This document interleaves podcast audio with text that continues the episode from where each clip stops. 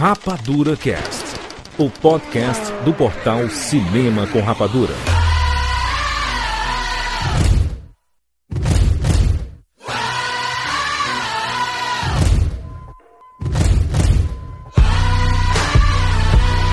Seja bem-vindo, seres Rapadura em todo o Brasil. Está começando mais uma edição do Rapadura Cast. E eu sou Júlio de Filho.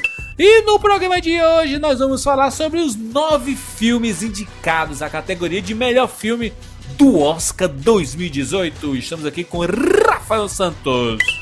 De 10 indicações, foram 9 apenas e ainda ficaram faltando umas 4, no mínimo. Ixi, No mínimo. fala-me Deus. Falei. Já que você queira. Das nove indicações, a gente tem duas que é pro mesmo filme. Só que ele foi dividido em dois. Sabe Deus por quê? Rogério Montanari. Chegou o Oscar! Melhor época do ano! Melhor que o verão? Melhor que o... Tu acha melhor que o verão? Oscar, melhor época. Precisa assistir todo tipo de filme possível. Filme ruim, filme bom. Entendi, muito bem. Olha só, vamos falar sem spoilers de Me Chame Pelo Seu Nome, O Destino da Nação, Dunkirk, Corra, Lady Bird, Trama Fantasma, The Post, A Forma da Água e três anúncios para o crime. Falando mais uma vez, sem spoilers, tá? A gente vai dar uma pincelada em cada um aqui, dizer as nossas opiniões sobre cada um dos filmes indicados à categoria principal do Oscar 2018. Pra você saber um pouco da nossa opinião, pra você saber se vale a pena assistir. E o filme que vencer nessa categoria do Oscar 2018 vai ganhar um Rapadura Cast próprio. Então torçam para Dunkirk não ganhar, porque já tem um podcast para Dunkirk. Quem vencer, ganha. Exatamente.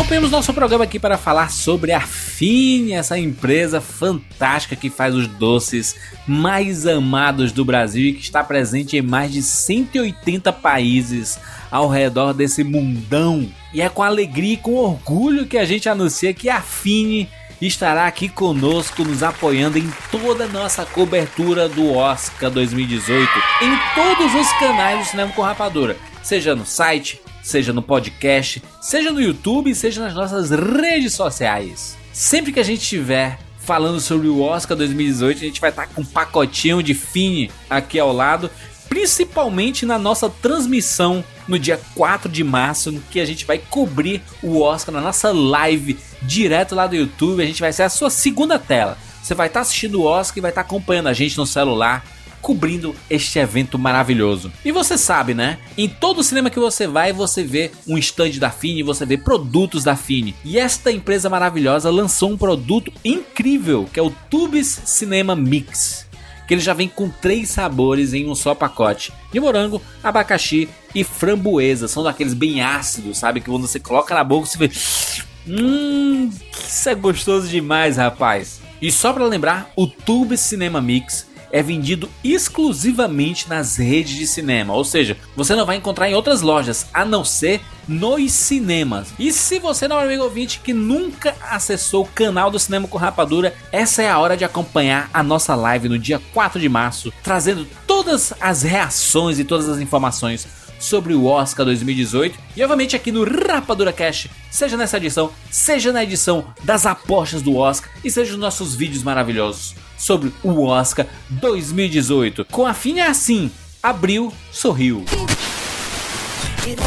Lembrando também que esse programa faz parte da nossa cobertura do Oscar 2018 que a gente está fazendo aqui no Rapadura Cash e lá no YouTube, né? No YouTube também a gente está fazendo vários vídeos um vídeo sobre como funciona o Oscar, né? Você vai entender quem é que pode votar, qual o poder que os votantes têm na academia, como é que funciona a matemática, o que é esse Magic Number, por que, que ao invés de ser indicado 10 filmes, apareceram 9 nesse ano e nos últimos anos tem aparecido 9 filmes. A gente explica tudo nesse vídeo. A gente tem um vídeo específico explicando todas as categorias do Oscar. Ah, qual é a diferença entre edição e mixagem de som? Não sei muito bem. A gente explica todos os detalhes de todas as principais categorias. A gente analisa também lá no YouTube, tem link aqui na postagem. E obviamente que teremos nosso podcast sobre as apostas do Oscar, que, em que a gente casa nossas moedinhas nos vencedores do Oscar 2018, que culmina no dia 4 de março com a nossa live especialíssima cobrindo este evento. A gente vai ser a sua segunda tela, você vai estar assistindo o Oscar 2018 e a gente vai estar no seu celularzinho falando, comentando, reagindo a tudo que acontece a esta festa, a festa do cinema. Vamos lá falar sobre os nove filmes indicados ao Oscar 2018, agora aqui no Rapadura Cast. Aqui é Tio Ali de Belo Horizonte e bem-vindos ao mundo espetacular do cinema!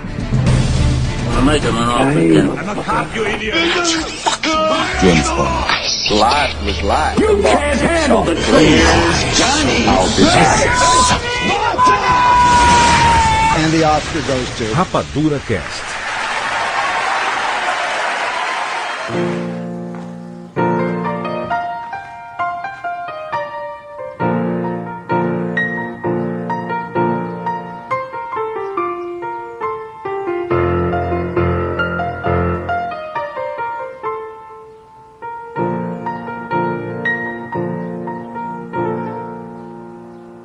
That sounds different. Did you change it? Well, I changed it a little bit. Why? I just played it the way List would have played it if he'd altered Bach's version. Play that again. Play what again? The thing you played outside. Oh, you want me to play the thing I played outside? Please.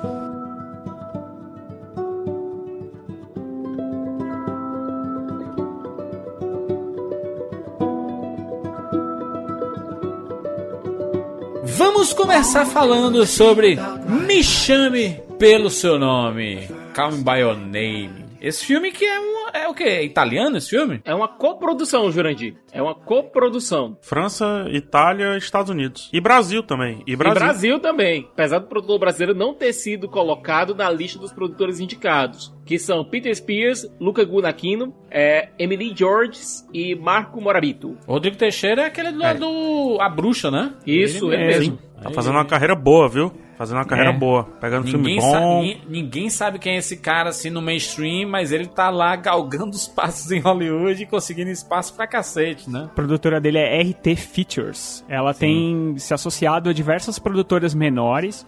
E ele tá. Cara, ele tá acertando bastante, assim, nos filmes que ele anda É, tá com olho bom, assim. né? Tá. É, tanto que chegou ao Oscar, cara, indicado de melhor filme e tudo mais, né? É, é uma grande jornada. Pena que não colocaram o nome dele lá. É, o Brasil é sempre assim, né, cara? Sempre tem que ter o. É difícil, sempre né? Tem que ter Pra algum... nós é sempre difícil. é muito difícil. É, então não adianta nem dizer que é o Brasil no Oscar, tá? É quase o Brasil no Oscar. Exatamente. Olha só, me, me chama pelo seu nome, é um filme que se passa é, na Itália, né? Ali nos anos 80. Em que a gente acompanha a história desse jovem Hélio, interpretado lá pelo Timothée Chalamet, em que ele, né, vive isso uma, uma história amorosa com o gringo Oliver, que é vivido pelo Armie Hammer, né? Armie Hammer. De forma, de forma, de forma bem simplista, né? Eu tô falando de forma bem simplista aqui. né? Pois é, é uma forma bem reducionista de se falar do filme. Eu acho que sem spoilers é até aí que, onde tem que ir, sabe? Não, não- acho que não preciso mais do que isso, não. O, o- é um filme relativamente difícil de vender porque ele, ele é isso, mas não é só isso. Mas Sim. o não só isso que traz o diferencial do filme, aí é bom descobrir mesmo dentro dele. Né? A gente sabe que todo filme de Oscar ele tem uma certa polêmica que é colocada até, até às vezes, até às vezes artificialmente para os outros candidatos para tentar ver se o seu filme consegue uma vantagemzinha a mais. No caso do Isso não Michel existe, Pels- não, Siqueira. Isso não existe. Não, A imagine. disputa é justa.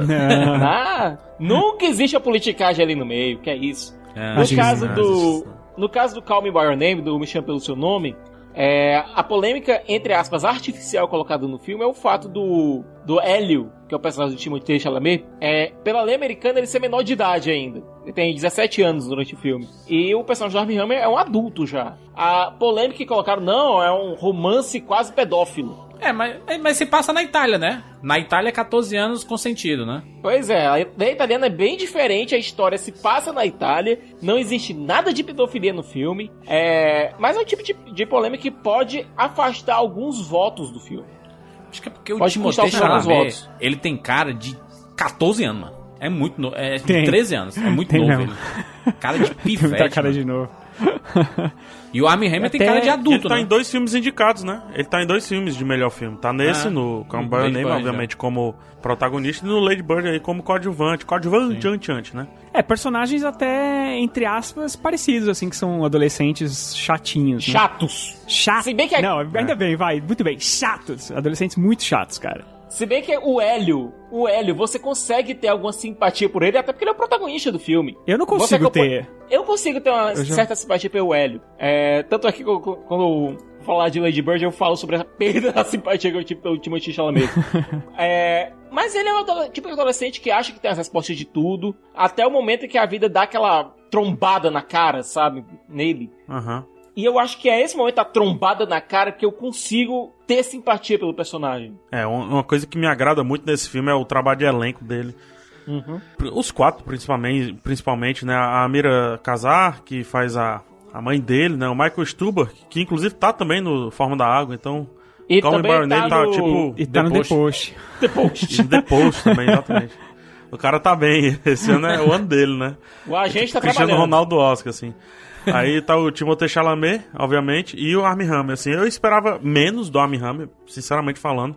É, não menosprezando, assim, mas é um filme de carga dramática que exige muito dele em pelo menos três momentos específicos ele responde, acho que até acima. E a- as cenas finais, principalmente do contracenando o Chalamet com o Stubach, né, que é o Hélio e o Perma, pai e filhos, eu acho que eleva o filme a uma potência bem diferente. Ele chega bacana no final e o final é, transforma o filme em, em uma excelência. É, É. Em excelente, assim, fácil, fácil. Eu gosto da sinceridade do filme e lidar com esse tema.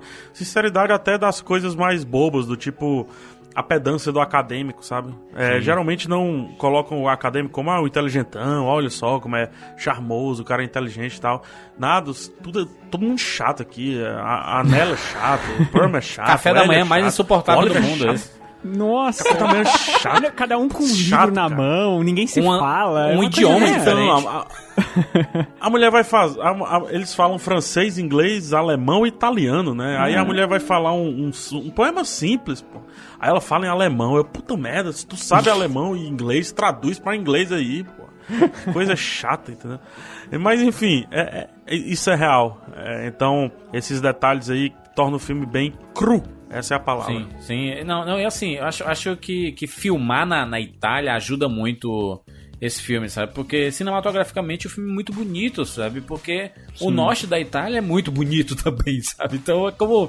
É, É. é que, nem, é que nem filmar na praia aqui, sabe? Você aperta o REC aí, meu filho, que é impossível sair imagem ruim. Não é só isso, não, cara. O diretor de fotografia, e eu juro, eu não entendo como esse filme também não foi indicado a melhor fotografia. Teve um trabalho lascado concordo. pra, pra conseguir um, um visual naturalista pro filme. Porque o filme precisa que você se sinta lá, se sinta do lado dos personagens. É, até naqueles momentos mais íntimos. Ele precisa que você se sinta aterrado àquela, a, aquelas situações. E eu diria que montagem também, não se queira. Ah, não, Uhum. montagem tem uns errinhos, é verdade. é. É, e eu, eu, acho que o trabalho de transformar tudo aquilo, nos, traz, levar tudo aquilo pros anos 80, você realmente acredita, né? Sim. Porque, como uma As cida- como músicas, né? ali As vestimentas, as roupas, né? Das festinhas e tudo. não é nem tão difícil, porque é uma cidade praticamente que parou no tempo.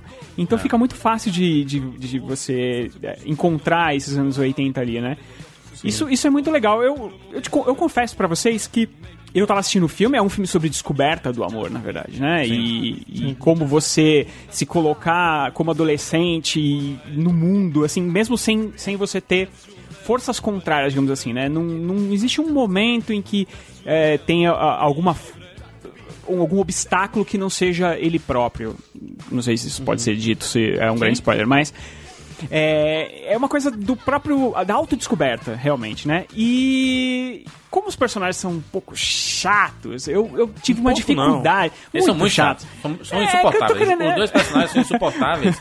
e ali chegando, Rogério, ali em 80% do filme, eu tava falando, gente, Eu não- certo, eu entendi a descoberta, entendi que esses personagens É- estão passando por, por transformações. Mas e aí? E- por que, que esse filme Exato. Apareceu nas premiações? E aí é depois desses 80% do filme, sabe? Que É exatamente o que eu ia dizer, Júlio. Acho que a gente tem a mesma percepção, cara. Quando chega nessa parte, realmente você fala, ah, entendi.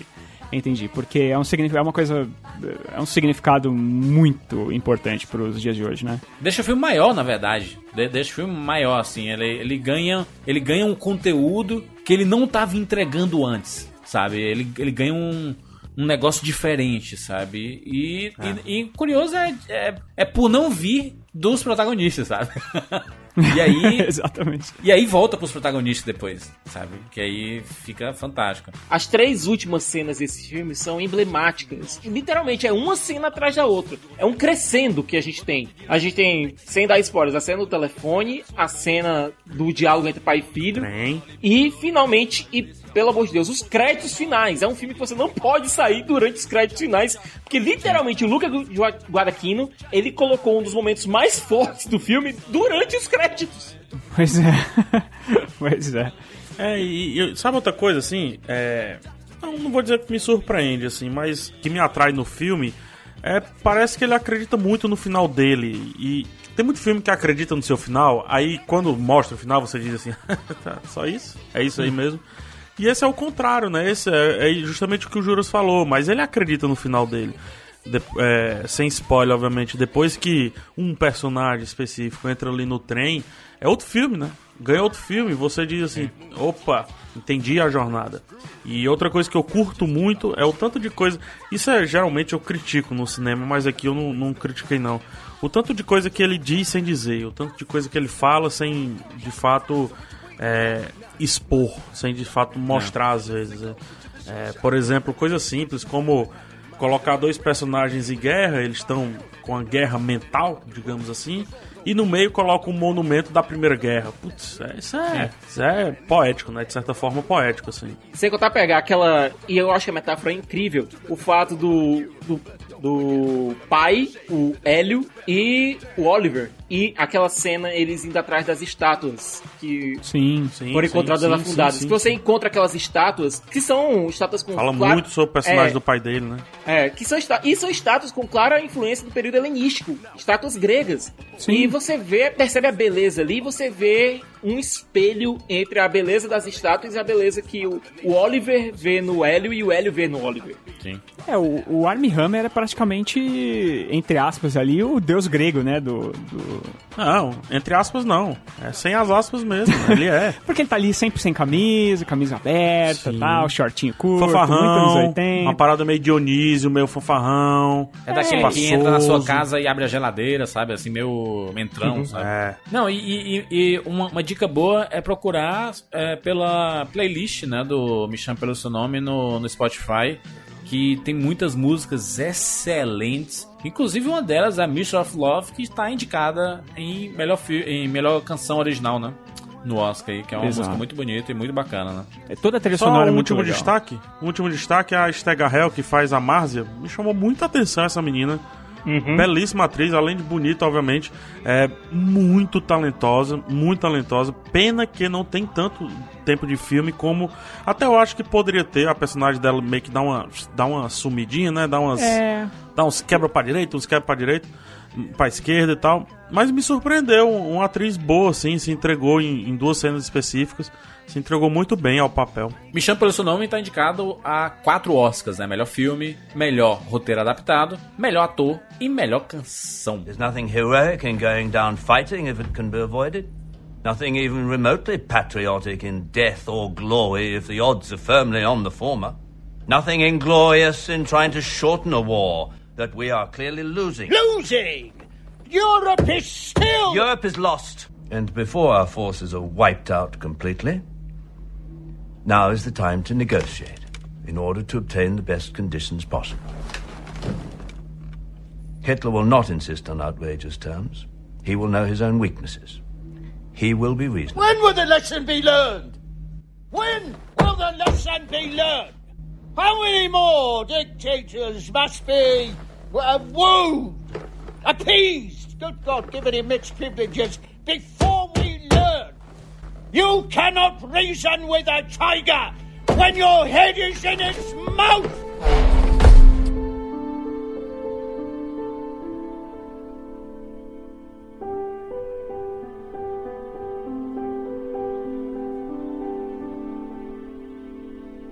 O Destino de uma Nação ou Dunkirk 2 ou Dunkirk 0. Dunkirk Zero, é isso aí. Dunkirk, a origem. O que reclamaram? O que, o que reclamaram de Dunkirk? Ah, falta história, falta contextualização e tudo mais. É tudo que, que É. o Destino da Nação tem, né, cara? Toma a história na sua cara. E- Tem história até demais, tem história até que não existe. Exatamente. O filme ele aborda ali o momento que o Winston Churchill é, subiu a, a ser primeiro-ministro na Inglaterra, logo no momento de conflito da Segunda Guerra, no começo da Segunda Guerra. Então, enquanto as tropas estavam lá encurraladas em Dunkirk, a Inglaterra estava passando pa- por um momento político muito, muito delicado, onde o Chamberlain não tinha mais o apoio nem do seu partido, nem do partido contrário. E o Winston Churchill foi é, a- elevado a primeiro-ministro com a ajuda do partido contrário, por incrível que Exato. pareça. Então, é, assim que ele é elevado, já começa uma nova disputa para tirá-lo do poder. E aí a gente adentra um pouco na intimidade do Winston Churchill e na capacidade dele de tomar riscos, né, de decidir e correr riscos. Sim, a gente vê É. aqui um filme dirigido por Joe Wright, né, o diretor de Orgulho e Preconceito, de Desejo de Tem uma Reparação. assinatura muito forte. Ana Karenina É. e tudo mais, um diretor que, que a gente assiste os seus filmes e a gente reconhece a sua obra, né? É. O Winston Churchill interpretado pelo Gary Oldman de forma absurda, sabe? Magistral a, a transformação que ele passou. E não esquecer o personagem do Ben Madison, né? Que também tá excelente como o Jorge VI, né? Tá melhor do que o Colin Firth, assim, se você pegar Sim. em termos de aparência, Não, né? é, você- fisicamente ele é igualzinho. E olha, comparar com o discurso do rei é até covardia, porque, pelo amor de Deus, né, gente? O discurso do rei chega a ser piegas. Se bem que o Darkest Hour, o Ah, Destino de. Nação, é, eu acho piegas. Eu, eu, eu, Eu acho Ah, piegas. não. eu- Não. Posso, eu vou falar uma coisa aqui. Eu acho que é um filme injustiçado pra caramba, sabia? Todo mundo adora descer a porrada no, no discurso do rei, assim. e, cara, não é um filme ruim. Ele só teve o azar de ganhar o Oscar, talvez.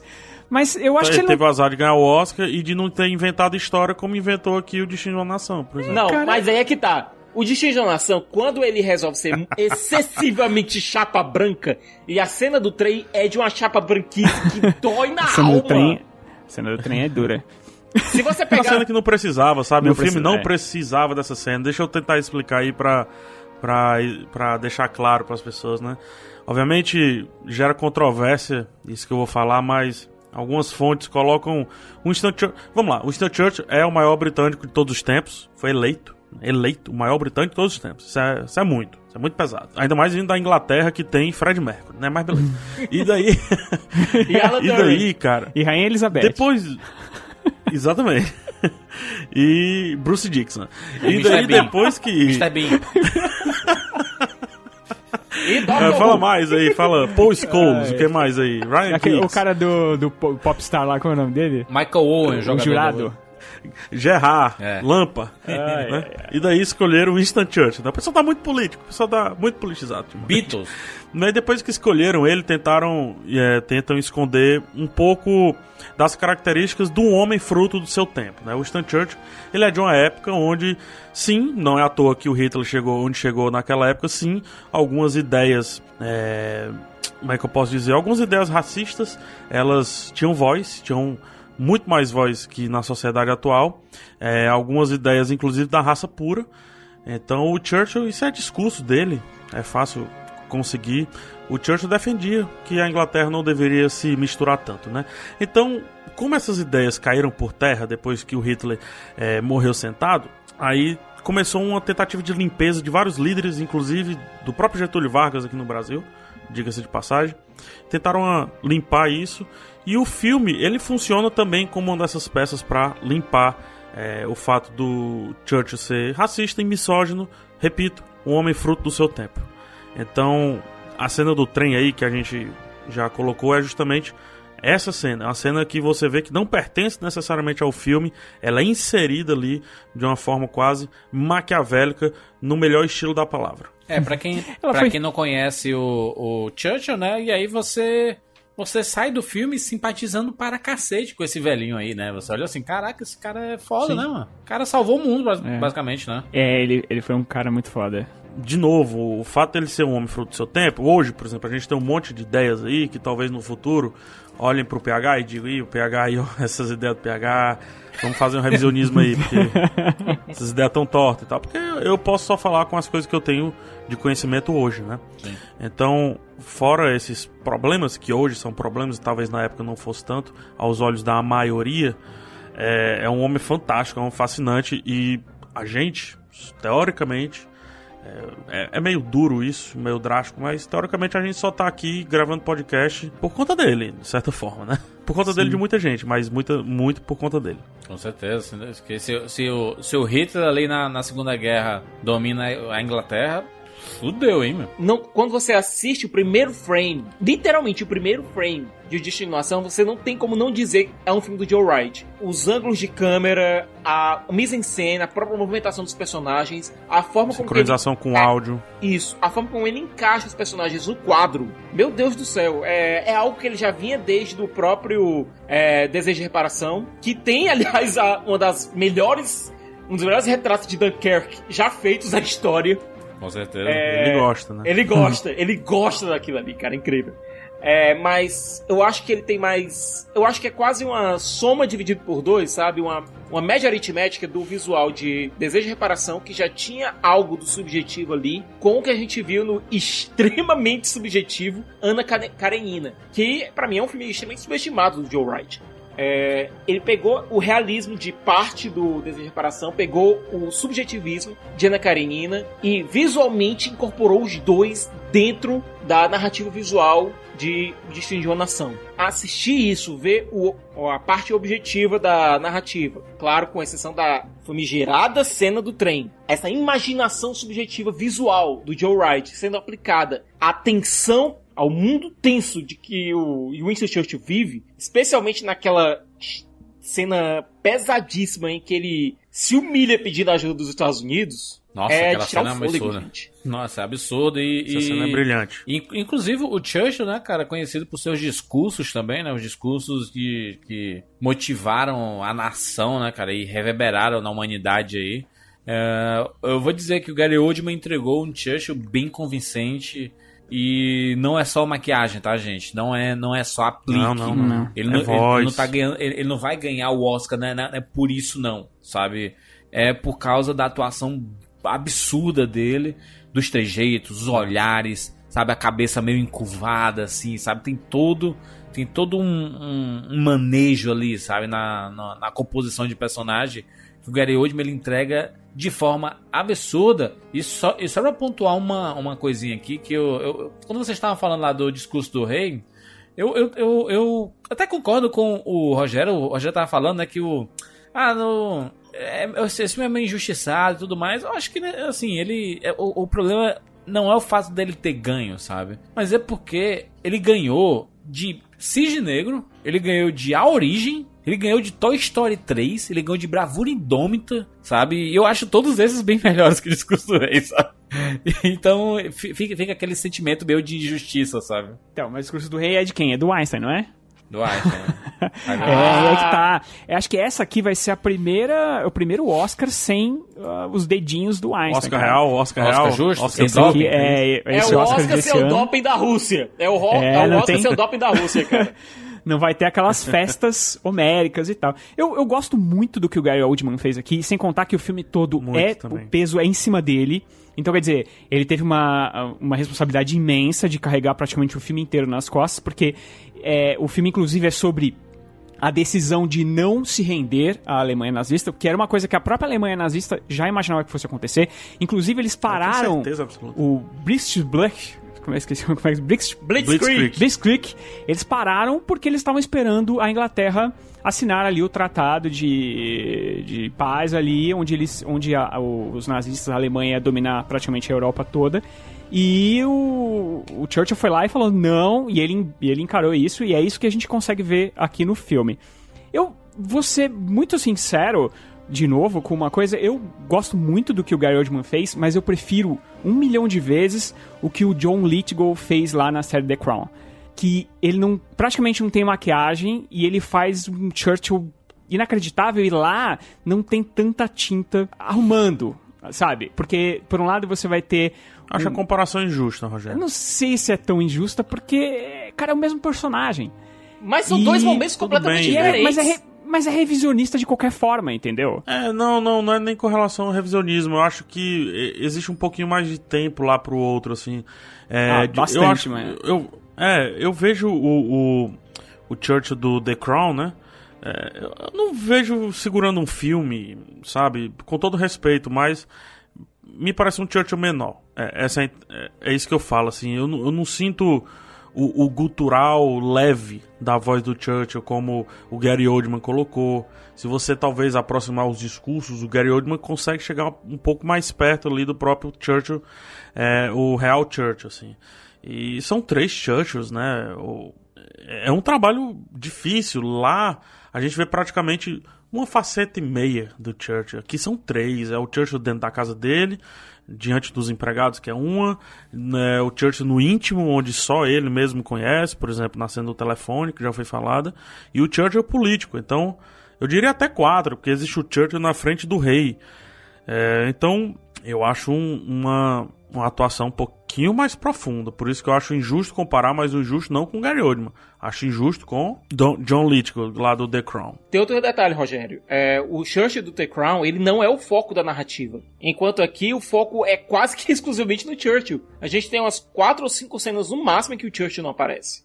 Sim, mas eu disse, é, o filme é bem focado nele, a gente tem que entender isso e tal. Só que como eu venho do The Crown, e eu acho que muita gente deve ter vindo já direto do The Crown pra este filme, eu senti, eu não senti a mesma força. Tem um episódio do The Crown que é basicamente sobre o Churchill, é, sobre uma pintura que vão fazer sobre ele e tal, e eu acho que, na minha opinião, ele segura um episódio inteiro perfeitamente, assim. É, eu consigo, sei lá, eu consigo pegar mais é, uma coisa que eu não vejo aqui, que, que até tem, mas que eu não acho que é muito natural, que é é, é, é- é o que, que puxa ele pra baixo, sabe?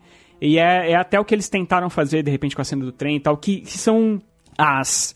Como é que a gente pode dizer? Não, não é que são os defeitos, Os momentos de fragilidade dele. fragilidade, Jurandir. Exatamente. Eu acho que falta fragilidade pra esse, pra esse Churchill aqui do Gary Oldman, que de vez em quando eles tentam fazer, aí a cena do trem ela tá aí exatamente pra isso, pra te trazer ele é, pra, pro seu lado, pra você entender por que, que ele tem que lutar por aquela guerra, Rogério, por que que... A cena, a, a cena do trem ela não é de fragilidade, é é de sensibilidade, sabe? É, uma, É, um, então. É um sentimento diferente. Acho que fragilidade a gente vê quando o Churchill tá encurralado, sabe? Quando ele não, ele não tem saída, sabe? Ele se vê, ele, ele se vê a, In- a Inglaterra sendo invadida pela, pela, pelo Hitler, cara. Ele, ele não, ele- você consegue enxergar, tipo, ele na cama, sabe? Ele mal, ele é, é, quando, quando É, ele entregue, né? Ele, ele entregue. entregue, exatamente. A, ge- a gente consegue perceber. Só que é um filme ah, de, de duas horas que, que ele tem que entregar um plot de um momento extremamente importante e que ficou faltando num outro filme que a gente viu meses antes, sabe? E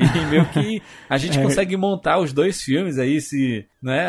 Até hoje a gente tá esperando a versão montada, né? Do Destino da Nação e Dunkirk de três horas de duração aí, com todas as cenas, né? Porque tudo se complementava. Inclusive, uma hora lá que o Churchill olha pra cima e vê os aviões passando, era o Tom Hardy ali em cima, sabe?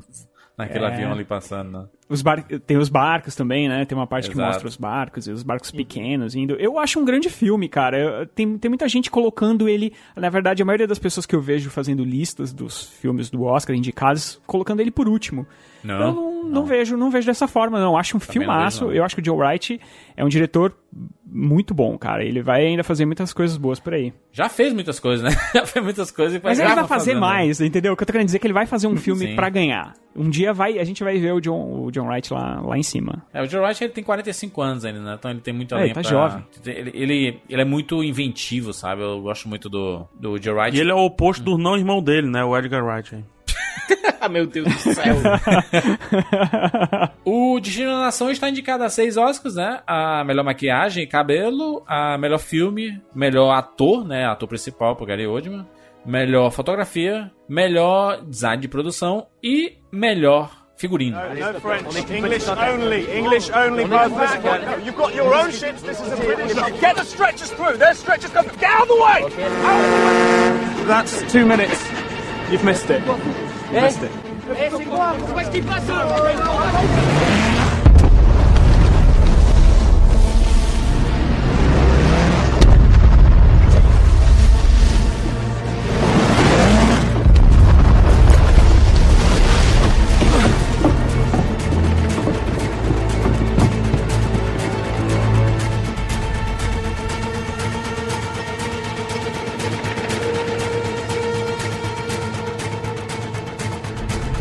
Dunkirk de Christopher Nolan.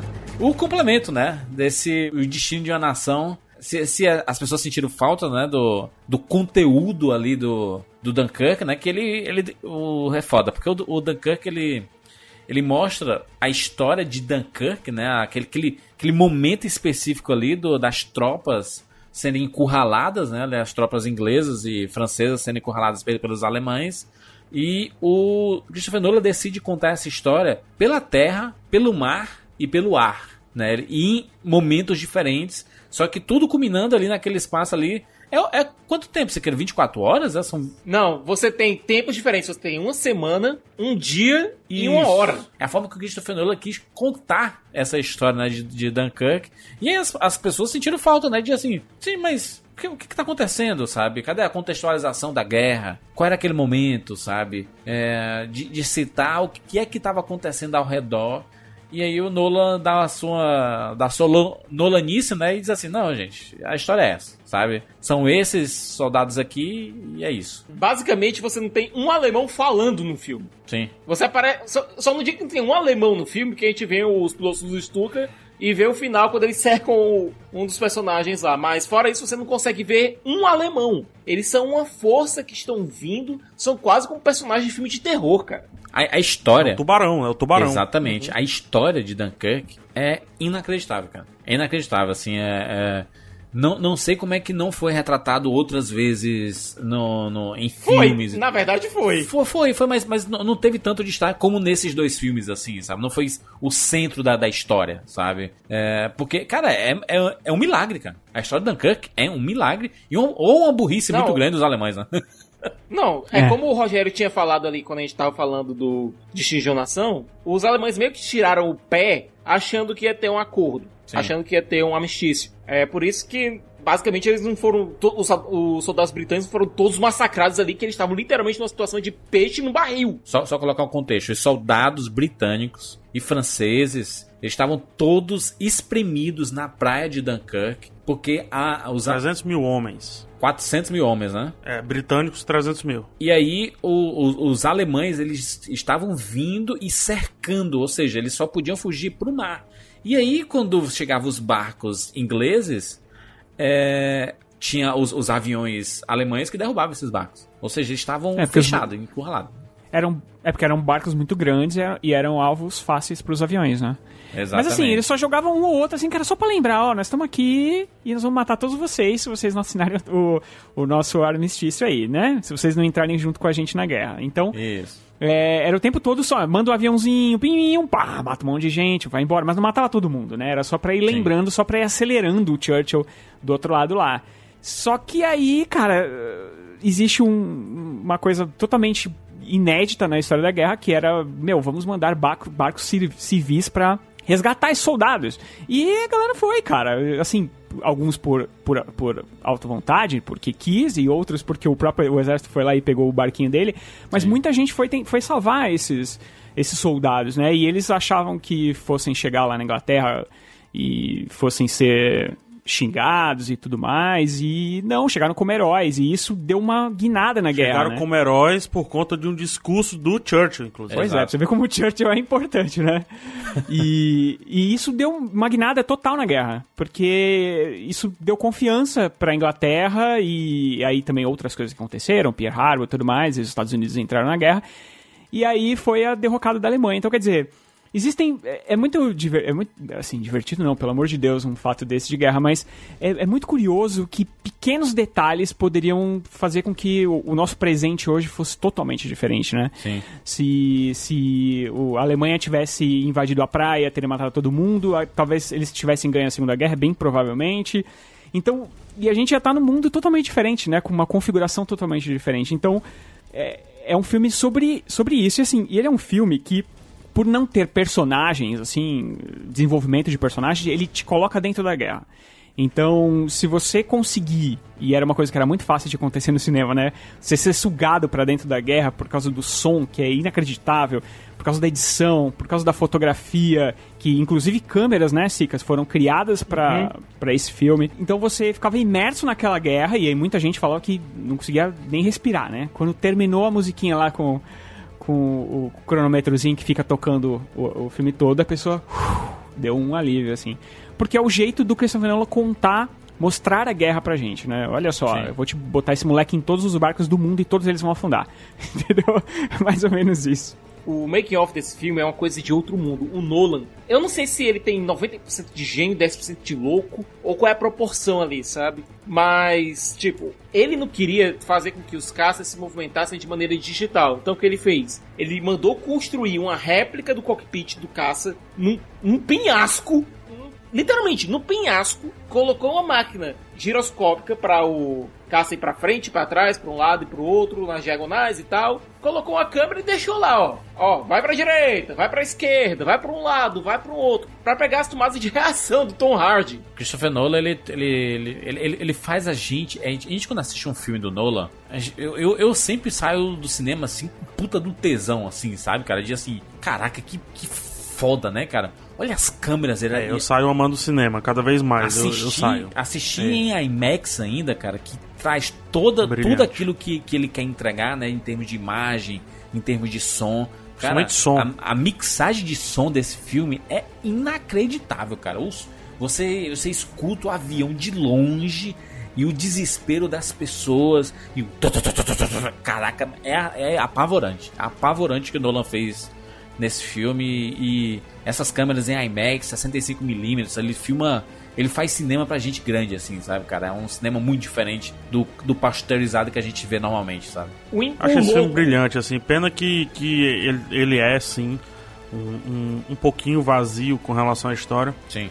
É, eu acho que realmente aqui dizer que não precisa é osso, né? Mas eu concordo com o que o Nolan fala, assim. é, ele escolheu uma história, né? E talvez essa história não precisasse de fato de mais conflitos do que a própria situação estava dando já. Eu jamais vou, vou me esquecer do, do avião mergulhando, vindo em direção a mim. O grito dele. Aquela sirene tocando, o- os- as trombetas do inferno, literalmente, né? E eu, e eu, fi, eu acreditei, cara. E eu, eu se eu tivesse assistido em casa, assim, no, sei lá, não fosse no IMAX, talvez não tivesse acreditado tanto. Então, o, o- eu nunca concordei com a frase do meu filme foi feito pro cinema. E aí, exatamente nessa cena, fez eu mudar de ideia.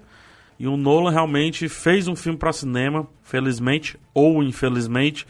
E é muito difícil eu esquecer essa sensação que eu tive de talvez a maior, da maior imersão e inserção dentro de um filme que eu já tive na minha vida, sem brincadeira, sem exagero, sem, sem nada assim.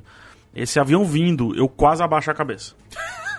É que nem aquele, aque- aqueles primeiros filmes da história do cinema da, da- do trem, né? Que o, o trem tava vindo em direção da tela e as pessoas Sim. saíram do cinema Sim. correndo. Sim. PH, E, e o sério, louco. não é exagero de minha parte. É Foi um sentimento genuíno e não esperado por mim. Maneiro. O louco, ele mandou, ele mandou fundir as rigs das câmeras IMAX, que a gente sabe que são pesadas pra caramba, nas asas, a fuselagem do avião. Pra conseguir foda. captar a, a Dogfight, cara. É incrível. Sem contar você carregar aquela câmera IMAX pesadíssima nas cenas da praia. Mano, É. o que ele fez ali é insano. E a forma como ele conta a história, como o Jurandir colocou, a mixagem de som do filme é perfeita. Por quê? Porque não só a mixagem de som, mas a própria edição, a própria montagem, deixa você um, num sufoco, numa angústia perpétua. É, Eu acho, que, claustrofóbico. eu acho que a experiência de guerra mais visceral que a gente podia ter num filme que, é, lembro, é PG-13. Você não mostra uma gota de sangue quase no filme. Foda. ó. Esse filme foi indicado a oito Oscars, né?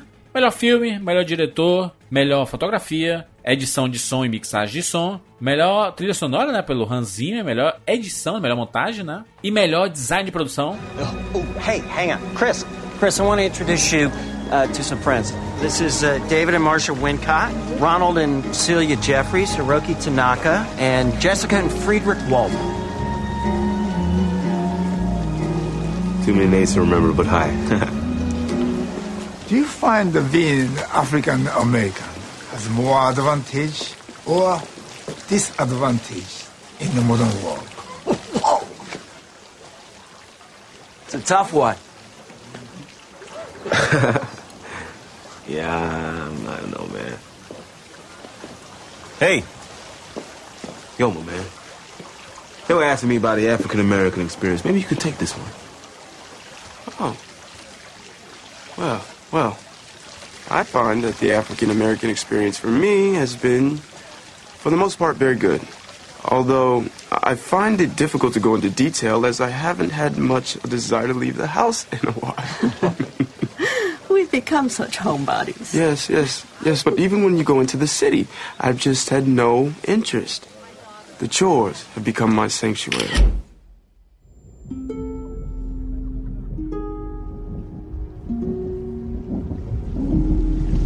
Get out. Sorry, man. Okay. Get out! Yo! No! Yo, chill, man. Get out! Chill. Get out! Chill, man! We gotta chill! Get the fuck out of here!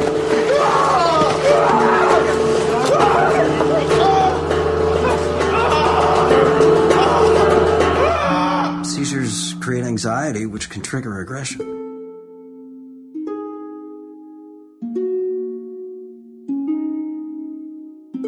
Vamos falar sobre Corra Get Out, dirigido pelo Eita. Jordan Peele. Esse filme que saiu lá no começo do ano, né? Lá no primeiro semestre e está aqui indicado a uma porrada de prêmio. Ganhou já um monte de prêmio, né? Foi indicado a quatro Oscars e já ganhou vários prêmios ao redor do mundo. E a gente vê um filme que é o quê? É uma comédia? É um suspense? É um thriller?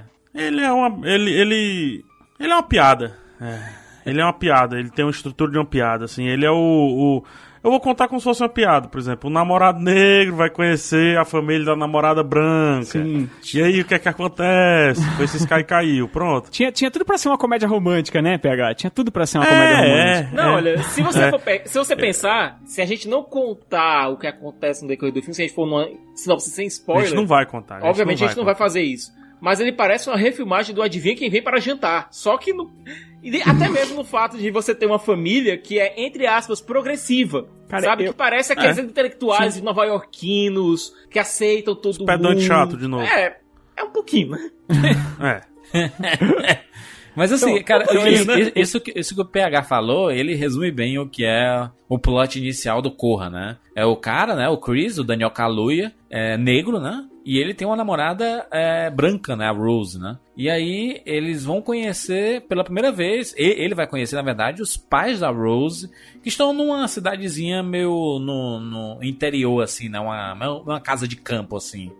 E aí a família dela é no toda subúrbio. branca, é né? no subúrbio. É, No mas, subúrbio, subúrbio. é, mas sim, mas eles, eles não são caipiras, né? Eles são pessoas refinadas, Ah, aristocratas, né? Por isso que eu tô dizendo, é um subúrbio, Sim. é um subúrbio. É tipo uma Alphaville, sabe? É aquela cidade de, de gente rica. Não, e, e, e, e aí a gente vê todas as situações. Obviamente, o filme escrito pelo Jordan Peele, né? Obviamente que ia ter toda uma paródia, né? Uma paródia não, uma, uma comédia de situações de tipo, não, não, eu eu não, não sou racista, eu até votei no Obama, sabe? Assim, comentários E desse votaria tipo. de novo se eu pudesse. Votaria pela terceira vez se pudesse. Não, e o outro falando assim, não, eu amo o golfe, inclusive eu sou muito fã do Tiger Woods. Os comentários assim. É. Se fosse Não, hoje, cara. é, se fosse no ano seguinte, seria, rapaz, eu já assisti Pantera Negra cinco vezes, bicho. Exato. Tem uma cena que é um almoço lá, que, cara, eu, eu assisti de novo há pouco tempo, né? Eu assisti com a minha esposa há pouco tempo. E eu não tinha reassistido depois que eu tinha visto no cinema, né? Aquela cena do almoço, né? é, Daquela reunião à tarde, assim, cara. tem- a cada fala daquele, da, daquela cena é, é uma melhor que a outra, cara. É, é basicamente assim, pra você ticar numa carteirinha, numa cartelinha de, de, de frases inacreditáveis, sabe? É, Sim. é uma. é- e, e- e o engraçado é que é o seguinte, você assistindo pela segunda vez, você. tá tudo lá, cara. É é tipo o filme do Shyamalan, que quando você assiste, você leva um susto no final e, sim. e quando você assiste a segunda vez, fala, caramba, tava tudo na... E, cara, ele, desde o primeiro minuto até o último, ele não te engana, entendeu? Não, você simplesmente só não percebeu o que tava acontecendo. Do mesmo jeito que o protagon, nosso protagonista do filme, mas... É, é incrível, cara, assim, ele é redondíssimo, assim, é perfeito, não tem furo, não tem aresta, cara, o roteiro é E eu te incrível. falar um negócio. O, a gente esquece, mas é um filme muito Black Mirror, né? Sim. Muito Black Quer Mirror. queira, quer não. o próprio Daniel Kaluuya veio de lá, né? É, não necessariamente de lá, mas enfim. É, o Daniel Kaluuya, eu acho, faz um trabalho muito bom nesse filme. Eu sinto direção. Eu sinto muita direção Muita do Jordan direção. Peele. Sinto direção desde do, das expressões tiradas do Daniel Kaluuya. Poxa, tem uma expressão que ele chora sem chorar.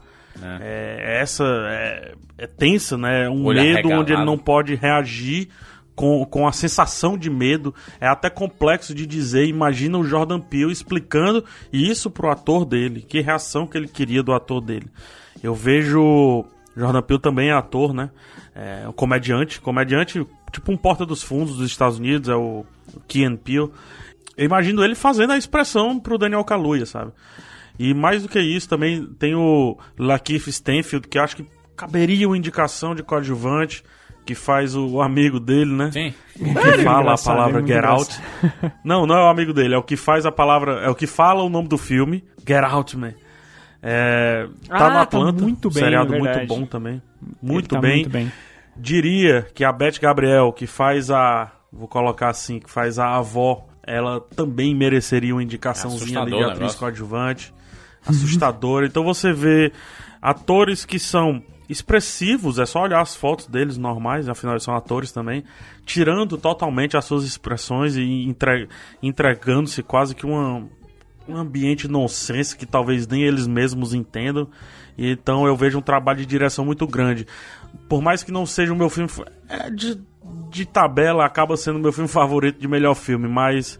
Eu adoraria ver o Jordan Peele ganhando melhor direção, que eu acho que é o que o filme tem de mais forte junto com o seu roteiro, que também é do Jordan Peele. Adoro. A decisão final, inclusive, do filme, brincar com o nosso preconceito, Inclusive, eu, eu aqui, pretinho, tá? Com o mesmo preconceito que todos tiveram com a cena final, é fascinante. É, é- mesmo tendo a outra opção, ter escolhido a opção que foi, porque existe o outro final, ter escolhido a opção que foi, é melhor do que a opção óbvia. Adorei. Olha, eu tenho problemas com o filme, especialmente a cena da delegacia, que eu acho extremamente deslocada em relação ao resto do filme. No entanto, rever Corra é. Eu não tô dizendo nem ver, tô dizendo rever. Corra é quase que obrigatório depois que você assiste ao filme, por um simples motivo. Tem várias coisinhas que o Jordan Peele coloca de cantinho, sabe? No cantinho. Várias pistas do que tá acontecendo que você não pega pela primeira vez, que passam despercebidas pela primeira vez. Inclusive a cena da delegacia. É. E, não, e, e Sicas, é, tem, tem uma coisa também que é na segunda vez que você, você percebe que nenhuma tomada de câmera é simples. Nenhuma Não, cena é isso. simples. Nenhuma, cara. nenhuma, nenhuma, Tudo nenhuma, a nenhuma. câmera, ela viaja, ela roda de um... na- tem uma hora de... que é uma E cena mais, de terror sempre tem que tem três uma coisas corrida. no quadro que são úteis. Tem no mínimo três coisas no quadro que Sempre. são úteis pra contar a história final. Sempre. Eu vou discordar do Siqueira sobre a cena da, da delegacia, porque eu acho que a cena da, da delegacia tá uma crítica absurda pra tudo que tá acontecendo Cara, ali, a- sabe? Então, faz Mais sentido. ainda, o, o Juras, é, é corajosa. Eu também discordo do Siqueira. Desculpa aí, o, o Rogério, mas a cena da, da, da delegacia é quando o negro se critica. E hoje é muito fácil cobrar representatividade e esconder os próprios erros. É muito fácil, por exemplo, achar que agora todo negro tem que ser colocado como herói e isso é uma das maiores inverdades que existem, né? É, na verdade, busca-se o equilíbrio em todos os aspectos, inclusive nas coisas ruins e nas coisas boas. E existe esse preconceito da delegacia que nenhum filme de negão, colocando assim para deixar mais claro, teria coragem de bater se não fosse um filme para negros, como um Black Exploitation, por exemplo. Então eu acho esse, essa cena, por mais que sim, em termos de montagem, pareça um pouco deslocada, assim como o amigo dele, se você pensar, parece um pouco deslocado, mas eu acho necessário. Porque não é só o preconceito do branco para com o negro, é do negro para com o branco, do branco para com o próprio branco e do negro para com o negro. O branco em se achar uma raça, é, por que não, inferior, o negro de achar o branco a maneira mais óbvia de se lidar com a história, mas também o negro de achar que o outro negro não deve estar andando com o branco por aí. Então, essa cena é só um apanhado geral de vários preconceitos inteligentemente que o Jordan Peele aborda. Roteiro, né? Roteiro é isso, né? Perfeito. É, o Roteiro. roteiro é, é fechadíssimo, né, cara? Corra foi indicada a quatro Oscars, né? Melhor filme, melhor ator, né? Para o Daniel Kaluuya, melhor direção para o Jordan Peele e melhor roteiro original para Jordan Peele. I want to go where culture is, like how in New York, or at least snob? Connecticut or New Hampshire, where writers live in the Get woods. into those schools anyway.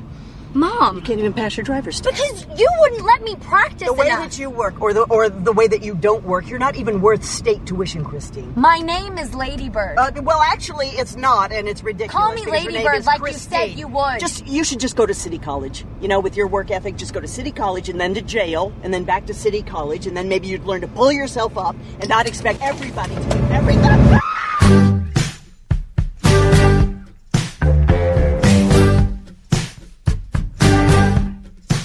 Lady Bird é hora de voar ou a hora de voar? Todo, todo dia é um, é um, um título diferente, mas é A Hora, A de, Hora de voar. Voar. Lady Bird, A Hora de Voar. Este filme dirigido por Superman. Greta Gerwig, que mostra a história da, da, Gerwig. da jovem Saoirse Ronan, né, da Lady Bird, e mostrando suas desventuras da transição da adolescência para a fase adulta, né? Esse, esse é um resumo, bem resumo, falou- né? É, e ela falou o nome dela, ela foi no programa de televisão falar, tá? O nome dela é Saoirse. Saoirse. Ela Saoirse. colocou uma, fez plaquinha. Saoirse. Todo mundo falou errado, então. Ronan. Saoirse Ronan. E, e se ela falou, é o correto, né? Então. Chama, chamava de. Aí depois assim, não, não. Quando teve uma premiação, aí teve os indicados ao Oscar, aí todo mundo falou Saoirse Ronan. Aí, pô, Saoirse? Foi o Siqueira. O Siqueira chegou todo cheio de presença, falando Ronan, né? Mas é Saoirse vou falar aqui, Timothée Chalamet tá aí também, fazendo um personagem bem mais chato do, do Me Chame Pelo Seu Nome, mas ainda parece o mesmo personagem.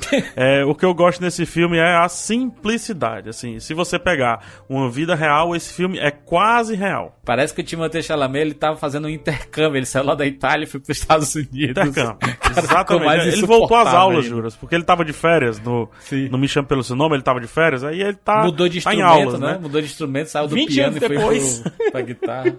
pro Pra baixo, guitarra. né? Não, Olha. mas ele tinha dito que, que, que tocava outro instrumento. Mas só falar um negócio aqui. Esse filme me parecia o filme mais palpável e real e natural dos indicados aqui. Até que eu assisti o Projeto Flórida. E daí eu acho que esse filme ocupa um local que não o pertence mais. Eu preferi o Projeto Flórida aí nessa, é, nessa epopeia de ser o filme mais natural do Oscar, digamos assim. É porque a história do Lady Bird, ela, ela, ela, ela aparenta ser bem simples, né? Você vê ah, uma, uma jovem é, que, que é mora numa isso. cidade que não curte muito, estuda numa, numa escola católica, que é cheia de regras, sabe? Ela se acha maior do que aquela cidade pode oferecer, sabe? Ela quer ganhar o mundo, ela quer descobrir as coisas. Ela tem um relacionamento com a mãe que é bem complicado, né? Que às vezes está bem, às vezes está mal. Normalmente está mal, sabe? Porque elas começam a discutir e do nada concordam, sabe? Assim, eles chegam na conclusão. E aí eu, eu vendo a, a Hannah, por exemplo, a Hannah com a mãe dela, ela tem umas discussões assim de cotidiano. E do nada tão, tão tá tudo bem, tá conversando sobre outra coisa, assim, sabe? Eu, caraca, mano, é isso, mano. É inacreditável, mano. Eu acho essa característica do filme a mais incrível de todas, assim. Ele é, ele é muito verdadeiro no que ele quer contar, assim, sabe? É, tem muito a cara mesmo da Greta de ser uma coisa do passado dela, da, da infância, né, da juventude dela, de como ela saiu da cidade onde ela morava para fazer faculdade, tudo. E eu, O eu filme é quase autobiográfico, inclusive. Ela disse que só É. não é autobiográfico de fato porque é, conta muita coisa da história dela, mas como ela queria ter vivido. Sim, é, tem coisas ali que não, não fazem parte, mas eu acho que esse é um filme que. Eu acho que o andamento dele, eu acho que a narrativa, o jeito que ele foi feito, só uma mulher, eu já falei isso acho que em 300 podcasts, mas eu acho que só uma mulher jovem poderia fazer, sabe? Que é. sim, sim, sim. Tipo, se, qual que- se fosse uma mulher mais velha, se fosse um homem, ele não conseguiria dar essa naturalidade que a personagem precisa e que a história precisa. Porque às vezes você fica imaginando, ah, tá bom, ela já sei o que vai acontecer. Ela vai. eh, ela vai brigar com a mãe dela, daqui a pouco ela vai lá, vai fazer as pazes e tal, não sei o quê. E o filme não te entrega isso, não, cara. Sabe? É o tempo todo buscando pela naturalidade. Todas as situações, elas terminam, assim como você disse, a briga ela termina num estalo e vamos, vamos embora, porque a vida é assim, cara. É claro que nós temos muitas brigas que a gente luta na nossa vida, né? Mas a maioria delas não, cara. A maioria delas é que nem a cena do vestido, que eu acho simplesmente fenomenal. Que elas estão discutindo, ah, que não sei o que, que não sei o que lá. Ah, que lindo esse vestido. Ah, eu também achei bonitinho. Pronto, vamos experimentar, sabe? Isso é, é- eu acho muito natural, assim. Isso, isso eu já. Eu tenho duas irmãs mulheres, eu. Eu sou, eu sou casado, tenho duas filhas. Eu vejo isso acontecendo o tempo todo, sabe? Então, eu, eu me senti muito em casa vendo esse filme, assim, sabe? Apesar de eu não ser uma garota. Mandei um e-mail pra Greta Gerwig agradecendo por o seu filme ter uma hora e 34 minutos. Porque às vezes o pessoal coloca esses assuntos simples e faz um filme de 2 horas e 20. Aí o filme Exato. quer falar uma coisa só. Ele, não, eu só quero falar isso aqui.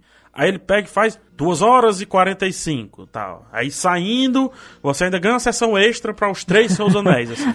Aí você passa o dia inteiro assistindo o filme para ele dizer: é só isso aqui. Saudade. E daí o, o Lady Bird, ele ganha a simpatia porque ele quer dizer pouco. E para dizer pouco, ele fala pouco. Exato. Simples. Saudade, né, dos Olha- filmes de uma hora e meia, né, PH? Saudade O Hitchcock. Corra também é curto, né? E no cinema ele passou pra mim ainda mais rápido do que o tempo Passou dele. correndo? Passou correndo, voando, literalmente. Saudades Rambo. O Dunkirk também é curto, né? Tem uma hora e 40 só também. Uma hora e 45, Olha- eu acho. Olha, Lady Bird, pra mim, ele falou muito com. Apesar de ser um filme muito feminino, ele falou muito com o meu eu adolescente, sabe? Com as desilusões, com as raivas, com as angústias do meu eu adolescente. Só que ele não falou daquela maneira, eu vou falar aqui de maneira pejorativa, mas como aqueles filmes da MTV dos anos 90, sabe, dos anos 90, dos anos 2000, que parecia uma coisa forçada, que parecia uma coisa excessivamente. É, parecia ser uma coisa excessivamente estilizada. Ele falou, não, ele falou com emoção, ele falou com doçura, falou com simpatia, é, falou de diversos problemas que você sente é, quando você se sente deslocado no seu colégio, ou na, su- na pró- na sua própria Siqueira, família. a Lady Bird fala coisas que a gente, que eu estudei em colégio de freira, adoraria ter falado. que ninguém nunca falou com medo, sabe? Da, da represália. Inclusive, uma das melhores personagens amigas dela lá é uma das freiras, a diretora da escola, que é mó gente boa, entendeu? E a gente não, Gente não, não, a gente não tem esse contato pessoal porque a gente separa, né? A gente fala assim, não, elas são as freiras, diretoras, coordenadoras e os alunos são outra coisa. Não, não, não pode ter um. né, Eles não podem estar juntos ali, se relacionarem, sabe? Mas não, né? E olha, a forma como o terceiro ato do filme eu acho bem impactante por um motivo. Você acha, como o Rogério colocou, que ele vai terminar de um jeito, ele termina de um outro completamente diferente. Mas existe ali uma mini história no terceiro ato, bem no finalzinho do filme, que você acha, não, isso aqui é inútil, isso aqui é. Não, aquilo, isso aqui é gordura. Isso não é gordura. Aquilo ali é justa. Não, não é gordura. Uhum. Aquilo ali serve para exemplificar exatamente que aquela uma o ideal às vezes não é ideal, sabe? Que o que você idealizou às vezes não é, É. aquela perfeição toda. É, é a, a vida é assim mesmo, né, cara? Às vezes a gente sonha muito, tal, não sei o quê, faz de tudo, passa por cima da mãe, passa por cima do pai, chega lá, fala, ih, e agora? E agora? Era isso? Sabe? Porque a gente tá lutando, cada dia é uma batalha nova, né, cara? É, a gente fica achando que a gente vai lutar uma batalha só, não, eu vou conseguir o que eu quero. Mas quando você chega onde você quer, você continua lutando, cara. Não é tão fácil, não. A não ser que você ganhe na Mega Sena ou coisas do gênero. Se o seu sonho for esse, na verdade. Nem isso. Mas sabe o que eu Ah. acho legal do Lady Bird e do Me Chame Pelo Seu Nome? Que, que eles não. São dois filmes que não têm antagonistas, né? O antagonista é o próprio personagem principal. vida. É a vida. É, é como, ele, como ele vê a própria vida e como ele vê a vida das outras pessoas em torno dele e tudo mais. Nos dois filmes eles têm essa particularidade, assim, que eu acho bem interessante.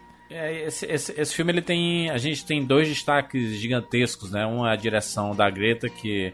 A, a- Greta que ficou famosa lá ah, por ser a- no, no seu momento atriz, né? Lá no Francis Ha, que esse filme ganhou o mundo. E né? roteirista Esse- também. Exatamente, roteirista. Ela foi, E- ela foi corteirista. e a- aqui é, é a direção dela que conta muito sobre a história, sabe? Ela tem, existe uma técnica ali que mostra muito sobre como a Lady Bird progride na vida ou regride na vida, sabe? Com os planos indo pra esquerda e pra direita. Sabe, o, a- o, o sentido que ela dá pra, pra vida dela, sabe? Isso tá, tá, tá nos planos que a, a, a Greta mostra. E essa menina, né? A Saoirse Ronan, que ela é... É, é, é, a- é inacreditável, sabe? Assim, essa menina com 13 anos foi indicada ao Oscar pro, pro Desejo de Reparação, sabe? Alguns anos depois foi indicado novamente por Brooklyn e tá novamente no Oscar, sabe? É um, é um fenômeno que vem desde criança, sabe? Não é aquela criança prodígio que sumiu, sabe? Essa menina, ela tem uma cara de que vai ficar no cinema por muitos anos, assim, sabe? A gente ainda vai ver muitos filmes dela. E ela já entregou pra caramba, sabe? Ela tem uma carreira bem, bem consolidada e bem sólida, assim, sabe? Em Hollywood. É, e eu acho que é bem consolidado e sólido, isso é legal, porque ela, sei lá, quatro anos de diferença aí pra Jennifer Lawrence, que já, que já tá fazendo papel de personagem de 40, de 50 anos, né?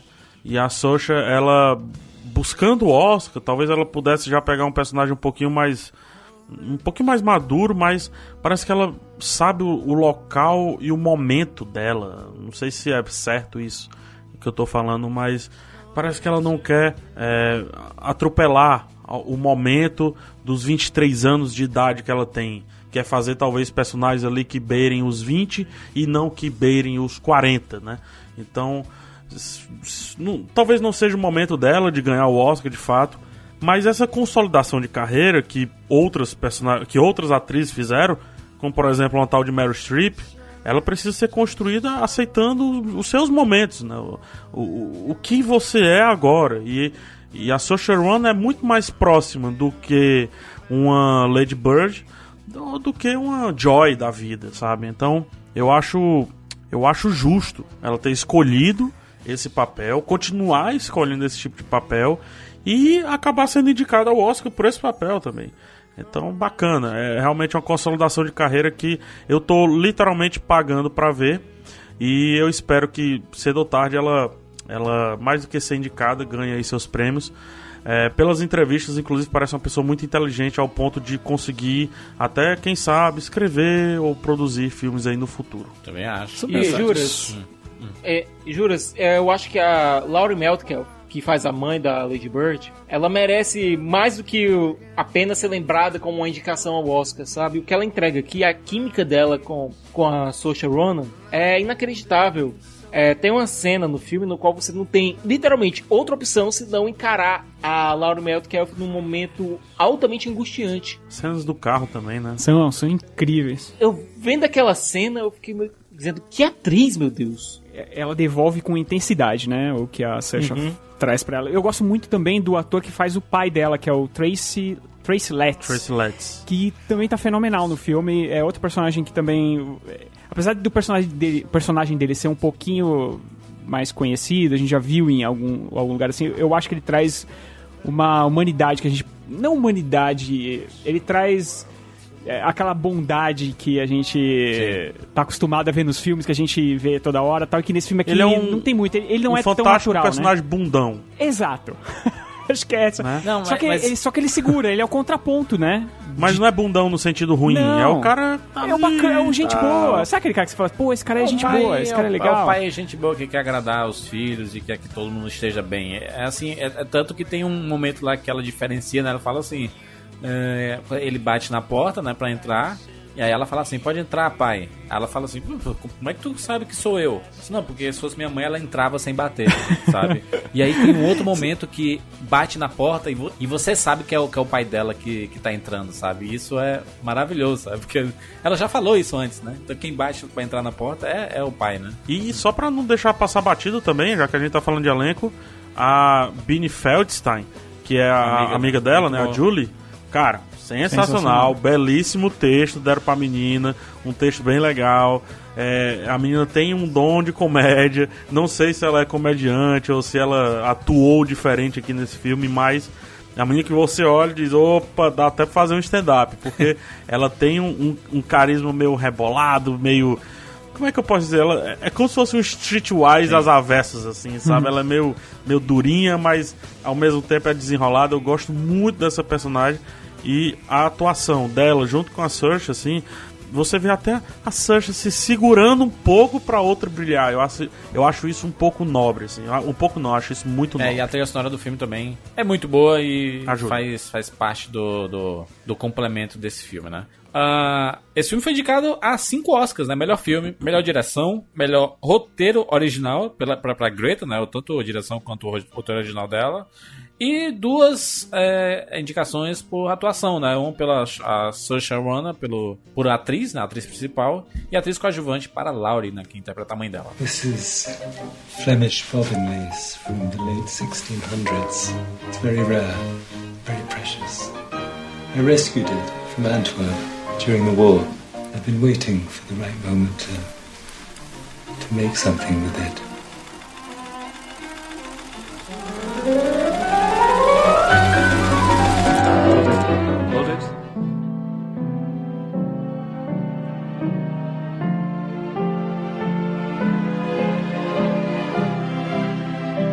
Vamos falar sobre o novo filme de Paul Thomas Anderson, Trama Fantasma. Como dito por muitos como o último filme protagonizado, estrelado por Daniel, Daniel Day-Lewis. Né, que é parceiro Tristeza. do Paul Thomas Anderson aí a, a alguns projetos e, e o Daniel Day-Lewis é esse monstro da atuação, né, inacreditável, né? Aliás, dois monstros, né, Paul Thomas Anderson e Uhum. Daniel Day-Lewis que só entregaram coisas absurdas nesse cinema, apesar de que eu não gostei muito de Trama Fantasma. Não fui comprar. O filme não conseguiu me cativar. Na verdade, eu fico feliz por quem conseguiu ser cativado, é, é, conquistado por Trama Fantasma, porque a pior coisa do mundo é você ir assistir um filme e não ser cativado. Obrigado. Mais do que feliz, eu fico é com inveja, porque foram talvez umas duas, umas duas horas aí bem longas da minha vida. O filme ele acompanha o Reynolds Woodcock, um. Como é o nome? Estilista, Estilista. né? Que trabalha pra alta corte, pra corte, pra alta sociedade. O cara é um gênio. E é daqueles gênios bem egocêntricos e bem egoístas também, egocêntrico ao ponto de trabalhar durante o café da manhã e se um barulhinho o incomodar, acabou o dia dele. Ele não consegue mais viver e tudo mais. Então a gente tá falando de mais um personagem aqui feito para ser chato, entregue de uma maneira chata, que se fosse o contrário, alguma coisa daria errado, né? Daí ele encontra a alma, não é a alma aquela que a gente carrega dentro do corpo, não. Ele encontra a personagem alma, ela é uma garçonete mas ele se sente inspirado. Aí ela passa a ser a musa inspiradora dos trabalhos aí de Reynolds Woodcock, junto com sua irmã, né, que trabalha com ele e entende e é bem silenciosa no café da manhã. No caso, a Cyril, vivida aí pela Leslie Manville, que tá indicada a atriz coadjuvante. E o filme quer dizer, como é que eu falei do Lady Bird? Falei um monte de coisa, né? O filme quer dizer pouca coisa e muito tempo. Olha, eu hei de Eu discordar, pega- mas é difícil, é difícil da gente falar sobre o filme sem dar spoiler dele. É, esse, esse, é vai bem ser complicado. muito a gente vai ter difícil, que. cara, porque A gente não pode falar o muito, Paul não. Thomas, o Paul Thomas Anderson, ele só dá o motivo, a motivação do filme dele em cinco minutos finais. Então, nada que a gente disser aqui a gente vai conseguir contrabalancear o que você tá dizendo. Mas se você for pensar bem, Que dá cara, pra falar de técnica, ele- dá pra falar de técnica, técnica é que- impecável. impecável, assim. E a atuação do Daniel Day-Lewis também é... Inacreditável. Eu acho dos Precisa elogiar? Não precisa Ah, não tem, mais, mas né? não tem mais como elogiar. Eu acho que dos três, inclusive. Eu acho que do trio principal. Eu gosto muito. Eu gosto da Alma e eu gosto da, da irmã dele. Eu acho. Não, inacreditável. Eu gosto muito da irmã dele, é cara. mais Eu acho fraca. que a Leslie A alma é- Manville dá até uma segurada na frente dele assim, dá, dá, dá até uma... Achei impressionante ela se impor na A frente alma do não. Daniel Day-Lewis como A se impôs alma em não, não tem posição não, mas... A alma eu acho uma péssima atriz, na real. Eu não mas- acho, eu não, eu não acho. tá Eu acho que eu acho que é porque ela tá no meio desses dois. E ela tem que destoar, cara, porque ela tem que ser diferente, ela tem que ser pé no chão, ela tem que ser uma pessoa. Ela- E aí você é difícil Ela falar sobre literalmente esse filme. anota que desafina. Ela literalmente Exato. anota que desafina a sinfonia. Eu acho que o filme tem muito texto, tem muito diálogo, né? É um filme de texto, assim. São poucas locações, são poucas viradas de história. Ele, inclusive, quebra o- os três atos normais que a gente está acostumado. Vai pra 15 atos. praticamente um grande ato. Não, é um grande ato o filme, né? Ele é aquele, aquelas peças que começam e daí vão só trocando os atores ali de monólogo, só que aqui com diálogos, obviamente. E eu não sinto o texto do Daniel Day-Lewis, eu não sinto o texto da Leslie Manville, sabe? Eu sinto composição de personagem tão grande deles que eu não sinto nem as vírgulas, assim. Parece que eles realmente estão falando aquilo. E a Vic Cripps, não. É, a- eu olho buscando o olho dela, buscando o olhar dela, e parece que ela tá lembrando de falar algo. Então é por isso que me incomoda. Mas seguindo aí.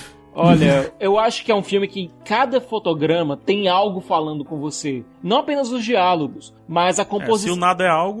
a composi não, a composição Não, de cena, a composição do quadro, até mesmo a ausência de algo, o, espaço negativo no filme, ele tá dizendo alguma coisa. Aquelas cenas onde você vê o personagem do Daniel Day-Lewis e o Reynolds Woodcock dirigindo, elas são enfocadas daquele modo por um certo motivo. Elas são enfocadas ali pra colocar ele basicamente exprimido ali, porque é assim que ele vive. Ele vive o vive sua vida exprimido naquela rotina e ele precisa daquilo. Ele, a existência dele depende daquilo. Vem o elemento dissonante que é a alma, que ela tenta trazer um pouco mais de intimidade pra vida dele. Se você vê a vida do Reynolds, nem ele, ele não consegue nem mesmo terminar com as namoradas. Ele pede pra que a, pra que a É, irmã dele faça isso por ele. Por quê? verdade. Porque ele não consegue ter intimidade suficiente pra acabar com o relacionamento. Não é só isso, cara. Ele é, ele é uma criança grande, cara. Ele é um crianção. Ele é um crianção, cara. E ele foi criado pra ser um criança. Ele, ele é literalmente o filhinho da mamãe, cara. Ele é um verdadeiro pau no... ele é um filho da. Cara, ele é um filho da mãe, entendeu? Literalmente, cara. E, e o que você vai acompanhar durante toda essa jornada é exatamente isso. E, e em alguns momentos você vai ter isso pelo viés da mãe dele. Porque a mãe dele é a câmera em diversos momentos da, daquela história. Então. É é uma, eu para mim assim, eu acho que é uma sinfonia perfeita. Eu, eu passei o filme todo. é, é, vocês disseram que ficaram cansados e tal. Eu, para mim não. Vocês, fi- vírgula. Vocês, é, não, vírgula. os dois, os dois. Porque assim, eu fiquei o tempo todo querendo descobrir. Eu, cara, não matava a charada de jeito nenhum. Falei, caramba, o que está acontecendo? Eu jamais, eu poderia ter oito horas de filme e eu não ia descobrir tudo o que estava acontecendo ali, entendeu? E, e de- da, e da mesma forma que quando você descobre o que está acontecendo, você fala, caramba, faz sentido, tem tudo a ver com esse Uhum. personagem. E, e uma coisa, esse negócio do café da manhã é uma coisa que me divertiu, porque o meu pai ele tem esse problema com barulhinho, sabe? Eu aprendi a minha vida a não comer chiclete, a não comer salgadinho perto dele, molhar. Sabe essa história de molhar o salgadinho na boca? Sim. Pra você mastigar? Eu passei minha vida inteira fazendo isso, cara. Então eu. E meu pai não é um grande artista, como o, o nosso amigo aqui, mas. É, Eu olhava aquilo Nosso e pra mim foi divertido. seu amigo aí. Meu amigo. Não, é, cara, esse cara não seria amigo. Ele é tão. É insu- Ele é tão insuportável, ególatra. E- Ele é tão ególatra. Ele é insuportável. Só que aí que tá. Diferentemente do que, do que Eu você faço vê no... zoada respirando, ele não ia conseguir ficar do meu lado. É verdade. O Siqueira, então, nossa, o Siqueira faz barulho dessa porra no cinema aí. Seria insuportável. E Não, tá meu elogiando o filme dele, hein, Jurandir? Tá Não, elogiando meu aí. pai não vai nem no cinema por causa do barulho da pipoca. Sem brincadeira, tô falando seríssimo isso. Por causa do barulho da pipoca, ele não vai no cinema. Mas é, a, a questão é que, por exemplo, diferente do Me Chame Pelo Seu Nome, que você precisa gostar daqueles personagens pra você entender o relacionamento deles, pra você chegar lá naquele final apoteótico, aqui você não tem que ter essa conexão com ele, cara, sabe? Você tem que ter no máximo uma conexão com a alma e ela tentando entrar, tentando, só que você também não entende, mas que cacete essa mulher tá querendo entrar nessa parada, sabe? Você percebe que é uma grande arapuca e ela tá querendo entrar. E aí, de repente, você vai perceber, putz, mas você também é uma, né? Isso é muito interessante, cara. Eu, eu acho como basicamente todos os filmes do, do Paul Thomas Anderson, é uma sinfonia, cara. E você precisa, desde o primeiro minuto até o último, comprar aquilo, ou então realmente você vai achar chato É. e não vai funcionar, tá ligado? É, mas deixa, eu- mas deixa eu ser justo aqui com, com a minha opinião inicial ali, né, sobre o filme. O que eu falar não diminui nada as qualidades do Paul Thomas Anderson, sabe? Assim, é, só pra deixar claro que é um, é um, um cara que claramente sabe o que tá fazendo e é um, um dos grandes nomes da direção do, do, do cinema dos últimos 20 anos aí, pelo menos. Sabe contar histórias de personagens completamente diferentes, sabe? Personagens que normalmente não seriam protagonistas. Ele conta essas histórias e faz você comprar é, essas, essas, esses personagens. Só que tem uma coisa que me incomoda muito nos filmes do Paul Thomas Anderson é que ele sobra em técnica, sabe? Ele sobra demais. E aí, por sobrar em técnica, parece que ele esquece um pouco do ritmo do filme, sabe? Em, to, em praticamente todos os filmes do Paul Anderson, você tem que estar com disposição para assistir os filmes do Paul Anderson. Cito Embriagado de Amor, cito Sangue Negro, cito Vício Inerente, cito O Mestre, que são filmes que têm qualidades absurdas, mas você tem que estar ali, ó. Tem que estar na disposição, porque se você- tiver, sei lá, dormido mal, você pode dar uma cochilada, sabe? O ritmo dele ele é bem desacelerado por um motivo, porque ele gosta de contar a, a sua história com narrativa cinematográfica, ou seja, usando os melhores planos, é, contando a história às vezes sem diálogo, sabe? E ele sabe fazer isso muito bem. O Paul Thomas Anderson não é um dos grandes nomes à toa. Sabe? O, o problema é que todo o filme dele, mesmo com personagens insuportáveis, como o personagem do Daniel Day-Lewis no Sangue Negro, por exemplo, é, você conseguia, sei lá, colocar, se, se colocar no personagem e imaginar a situação. Eu não consegui fazer isso em um Trama Fantasma, sabe? Talvez se eu rever com uma, uma outra cabeça, com outra ideia de, certo, vou me colocar para tentar entender esse personagem desse jeito, sabe? E se eu não me, se eu não simpatizar com nenhum dos personagens que eu, foi o que aconteceu comigo, eu não simpatizei com nenhum dos personagens que apareceram no, no filme.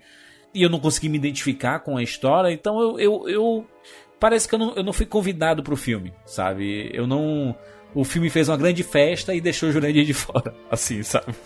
E foi isso que aconteceu com, com o filme. E eu, eu, eu acho isso muito triste, porque quando eu vejo amigos é, é, elogiando e dizendo que gostaram, que é um dos melhores do Oscar e tudo mais, eu. Puta, parece que eu fui deixar de fora, sabe? E, isso, isso é mais culpa minha do que propriamente do filme, sabe? Porque eu não consegui entrar no filme, sabe? Até a, a trilha sonora que que depois, assistindo o filme, eu fui Deixa entender. de, de coisa, Juros. Que culpa tua. Não é culpa tua, não, pô. É, se for isso, é uma percepção de que existe só um filme. E se for só um filme, não é arte, pô. Não é culpa sua, não, é culpa do filme não, mesmo. Não, é, é, mais, é, é, mais pelo né? sentimento coletivo, sabe, pegar? De ver todo mundo assim, de, de os nossos amigos assim, muita gente gostando, e, e eu e você, a gente não, não tem entrado nesse barco. Parece que a gente meio que.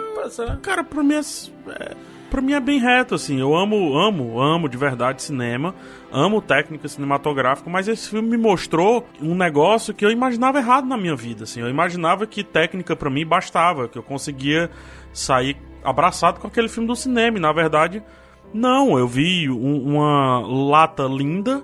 É, muito bem desenhada e o líquido mais entediante que eu já tomei na minha vida, sabe? Então, é, para mim foi um saco assistir o filme. Eu sei o que esperar de Paul Thomas Anderson em termos técnicos e em termos artísticos.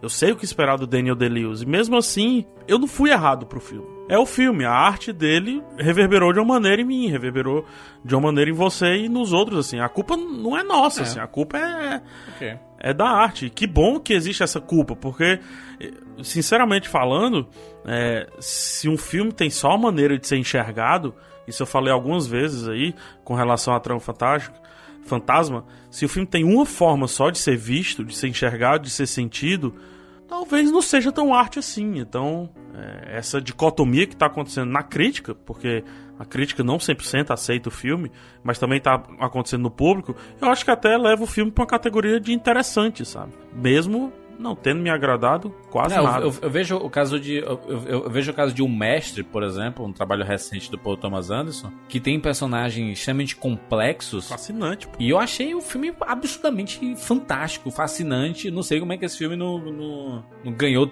prêmio. Sangue não. Negro, e pelo o, amor de Deus. O vício inerente, eu, e assim, não adianta você só ser fã do Paul Thomas Anderson, por exemplo. Eu gosto de todos, mas eu não gosto do vício inerente, assim. Eu, eu não, aí você tem que ter dormido com ele, transado e, e, ter e, conversado na manhã seguinte para dizer, e aí, pô, qual foi? É, o vício inerente é o filme mais difícil dele, com certeza, assim. E eu, eu realmente também não Acho não que o Paul Thomas Anderson tá montando um quebra-cabeça pelo meio. Vocês já tentaram montar um quebra-cabeça pelo meio? É, é não difícil, dá pra entender. É difícil. Não dá pra entender. Só que no final você diz, ah, pô, tá aí. Oh, Era isso é e tal. Ele é um então, diretor acho que um que dia a o gente nunca Transfantasma sabe. vai me mostrar ao, a importância real dele. Na, um dia talvez isso aconteça. A, a, gente nunca sabe o que esperar de Paul Thomas Anderson, sabe? E, isso é bom e, e, e, ele acaba entregando, ele acaba sempre entregando, sabe? Até esse filme que eu, que eu não gostei, vendo vocês falando e, outro, e outros amigos falando assim, dá até, putz, realmente tem esses, esses sinais todos que vocês estão falando. Pena que eu não consegui comprar essa história, né? Durante o pós-Oscar, né? Durante o pós é, anúncio dos indicados, o Jordan Peele foi entrevistado. Ele disse que para ele, dos filmes favoritos dele, o ponto se tornou o Trama Fantasma. É, que ele saiu lá dizendo que isso é cinema. Literalmente, ele disse que ele ficou assistindo dizendo é isso tipo, é cinema. É tipo o São Paulo falar do último colocado, entendeu? Ah, é difícil, é difícil enfrentar esses times que estão lutando contra o rebaixamento. São times que têm muito a oferecer. Por outro lado, a gente teve uma entrevista recente da Jennifer Lawrence, que vocês lembram, é votante da, do Oscar, porque é membro da academia, vencedora do Oscar. É, no que ela disse que com 3 minutos de filme ela desligou o screener, que não aguentou. 3 minutos do filme. É. E aí ela aceita fazer o roteiro daquele Red Sparrow, né? Parabéns pra ela. E aí ela aceita fazer o filme que todo mundo, todo russo fala inglês. Parabéns. E ela aceita votar no Oscar, tendo dito que desligou um dos filmes indicados a melhor filme com 3 minutos. Não diminuam. Acho que a pessoa que desliga, a pessoa que desliga o filme, a pessoa que sai do cinema, essa pessoa não merece o cinema. Ela não merece o que o cinema tem a mostrar. Ela não merece a força de um terceiro ato. Que, inclusive, a melhor coisa desse filme. Não, não é nem isso, pegar. Eu só tô colocando o seguinte. Porra, você tá votando no Oscar, você não tá votando na eleição dos melhores filmes da sua firma, não. Mas será que ela não tava fazendo uma piada? Mas será que ela não tava fazendo uma piada também? Tipo, ah, todo mundo fala que esse filme é chato e eu não assisti três minutos. Pode ser isso também, né? Que a galera entende também do. Da... Ela falou que. Ela falou: olha, eu vou dar um. Eu vou, vou esperar um pouco, porque ela tava esperando pra sair um projeto dela. Já falaram que ela ia parar um ano, sabe? É, é- é difícil também, cara. Tipo, qualquer, qualquer sim. coisa que a pessoa vai falar, ela já tá. Nossa, ela tá anunciando que ela vai ficar um ano parada. Ela falou: olha, eu vou dar um tempo agora porque os projetos dela, dela não, não estavam aprovados ainda, sabe? E aí já falaram que ela ia dar uma devia parar 10 pausa. anos. Eu, eu não acredito mais nessa soca que você quer atrás, não. Não sabe nem falar o nome da menina lá, gente. Saoirse Sicas. É a, a música do, do John Greenwood, hein? Do Radiohead. aí. Maravilhosa, cara. Maravilhosa. E é um personagem do filme. É, eu adoro, eu acho que é um Gosto personagem do filme. Não gosto, não. Eu gosto demais. Demais. Eu entendo, eu entendo, principalmente em termos de narrativa, como ela é importante. Não só ela, mas a altura dela e a altura dos efeitos sonoros, principalmente, né? Mas às vezes a, a trilha sonora me guia pra um local que o filme não tá indo, assim. Cara, Johnny Greenwood é meu pastor e nada me faltará, cara. Ele me- às vezes ele me guia pra uma piada, cara. Eu, eu- às vezes eu, sinceramente, eu espero uma virada cômica de certas cenas. E. Porque, como eu falo, assim, tem um quê de opereta em alguns momentos, assim. Eh, Tem momentos que entra até um pouco de jazz. E. não é um filme que, que clama. O jazz é improviso, né? O, o jazz é, é uma confusão organizada. E o filme não é isso. Cara, eu, eu- não é eu isso. não vejo dessa forma. Eu vejo ele tentando Nem eu. transformar o filme num meio que num dramalhão, porque é assim que ele vê a vida dele. Como um grande dramalhão. É, não, ele- literalmente é uma, é uma ópera. uma- um cara como o, o É Reynolds ópera, mas aí a Woodcock- trilha sonora é uma opereta. É- é- ela tem tons engraçados entre os tons sérios, entendeu? Então, se for uma ópera, se o filme for uma ópera, Eu tá tava errado. assistindo, com, com- ao, eu tava assistindo ao lado do PH e no começo do filme o, o som alto pra caramba, né? E eu falei assim, PH, tá, tá com um problema no cinema aqui? Tá estourado, né? O som. E aí, você assistindo o filme, você percebe, né? Que é a forma que o Reynolds, né? O Daniel Day-Lewis, ele enxerga o mundo, né? Qualquer barulho exterior que não seja do controle dele, é, é esse barulho que incomoda, sabe? A gente, a gente compreende isso. Só que fica estranho pra caralho, né? Porque você acaba não conseguindo apreciar a- o, o trabalho maravilhoso do, eu- do Johnny Greenwood, né? É, eu acho que essa história da, da- até da opereta que o PH tá dizendo agora, ela até pode fazer sentido porque é o jeito que o personagem se vê é como num- em uma ópera. Ele se dá importância demais. Cara, ele não deixa as pessoas é, usarem os vestidos dele e beberem. Porque não, ninguém pode usar as minhas obras e dar um vexame em público, sabe? Ele se vê assim, só que o filme não vê ele assim. O filme vê ele em alguns momentos até com. com Desdém. com desdém, exatamente, assim, sabe? Fazendo pouco dele, sabe? E quando você vai chegar lá no grande ápice, tem que fazer mesmo, entendeu? Porque é isso. é difícil falar sobre o filme sem contar o fim. Foi difícil escrever sobre ele, falar sobre ele é pior ainda. Mas é, ó, e tem que ver no cinema pra você ouvir o barulho do dedo passando pelo tecido, do barulho da agulha pegando nos dentes, quando ele prende a agulha com os dentes, entendeu? Isso tudo é só no cinema. só no cinema. bem, olha só, o filme foi indicado a seis Oscars, né? Melhor filme, melhor diretor, né, para o Thomas Anderson, melhor ator para o Daniel Day-Lewis, melhor atriz coadjuvante para Les Manville, melhor trilha sonora original, né, para o John Greenwood e melhor figurino também indicado, que deve ser a categoria que deve levar este filme. E se a Leslie Manville levar, é justo. É um belíssimo trabalho dela.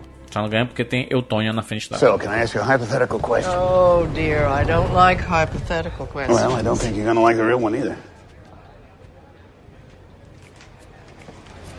Do you have the papers? Not yet.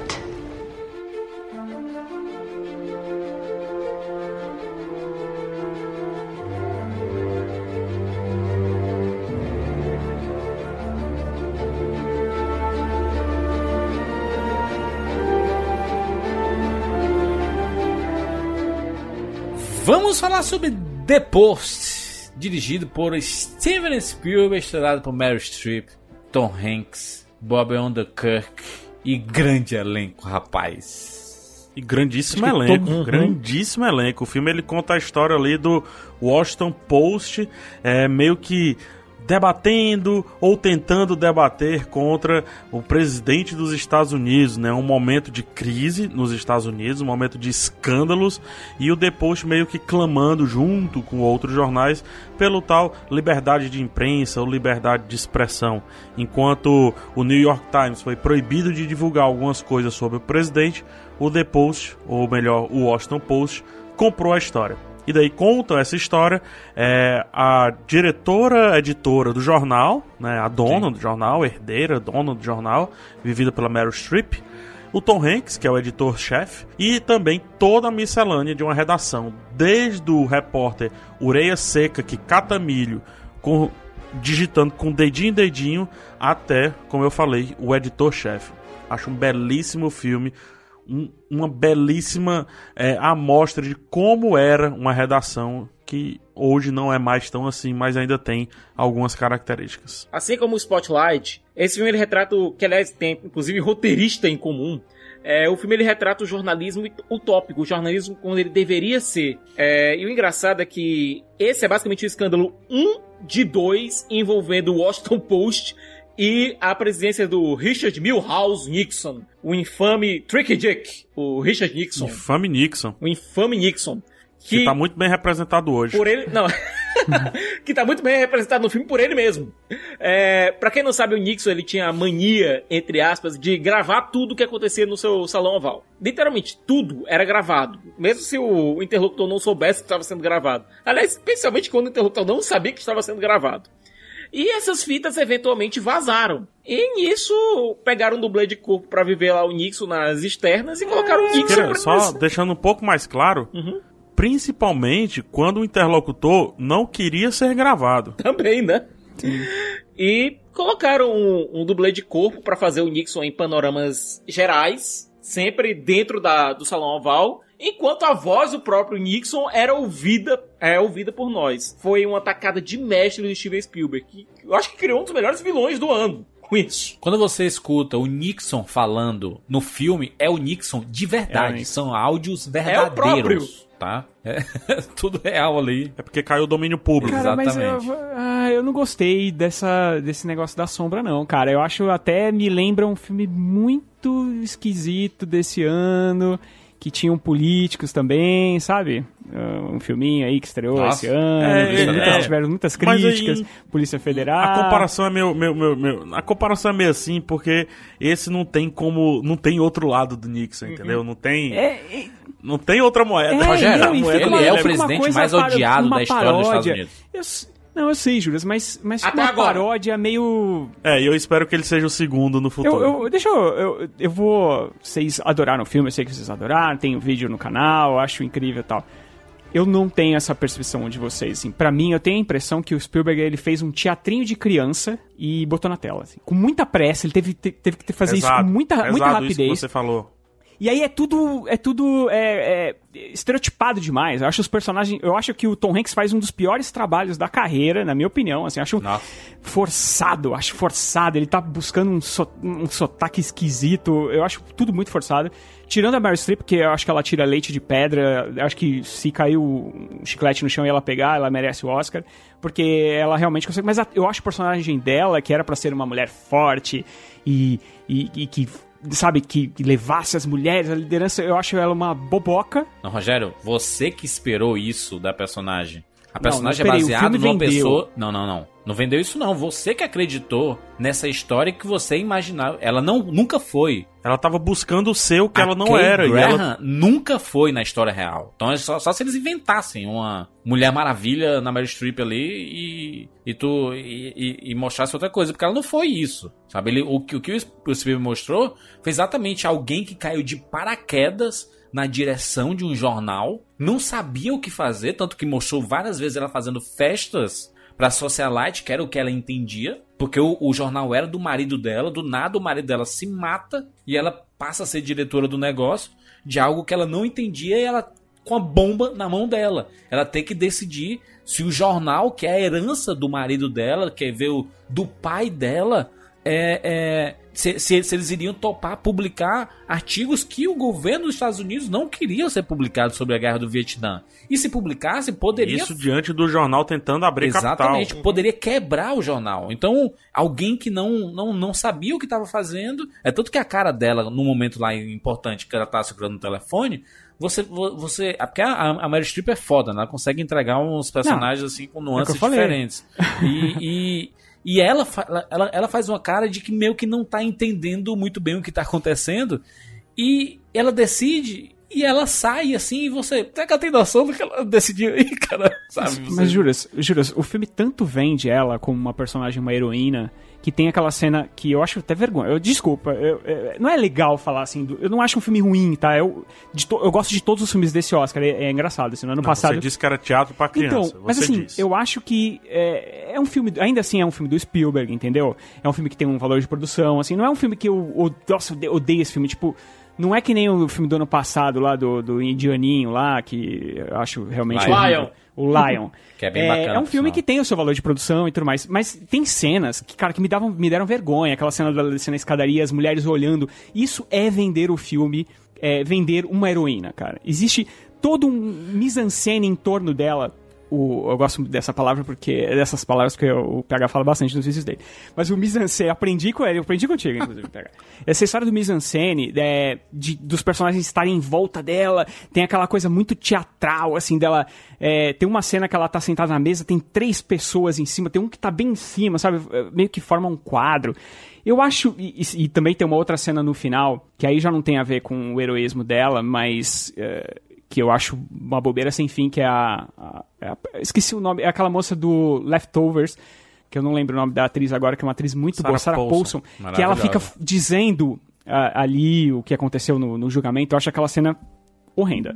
Então são pequenas cenas, são grandes cenas na verdade, que eu acho que Não, atrapalham não é a Sarah o ritmo. Paulson, não. Não é a Sarah Sa- Paulson. Sarah não. Paulson é a Não, esposa é essa- do, do, do Tom Hanks. Carrie Moon, exatamente. Carrie é uma atriz Coon. Carrie Coon, na verdade. extremamente, é extremamente mal aproveitada aqui no, no The Post, na minha opinião. Só pra fazer esse discursinho no final, sabe? Uma coisa que a gente já sabia Porra, a resposta. discursinho, caralho, discurso de liberdade Cara, é- de imprensa fortíssimo. Mas é, mas, é infan- mas é infantil o jeito que é, que é feito, entendeu? É, é feito com um discurso mesmo, uma coisa que de cinema antigo. Me parece uma coisa ultrapassada. Eu acho que o Spielberg, talvez, se ele tivesse um pouco mais de tempo, de repente, para poder trabalhar nos diálogos um pouco melhor, de poder trabalhar no mise-en-scène, poder... Eu acho que ele talvez tivesse um filme, feito um filme muito melhor. Eu acho que essa correria, fazer dois filmes juntos, né? Ele fez esse o Jogador Número Um praticamente juntos, para poder lançar a tempo do Oscar. É, é, é muito Oscar-bait esse filme, sabe?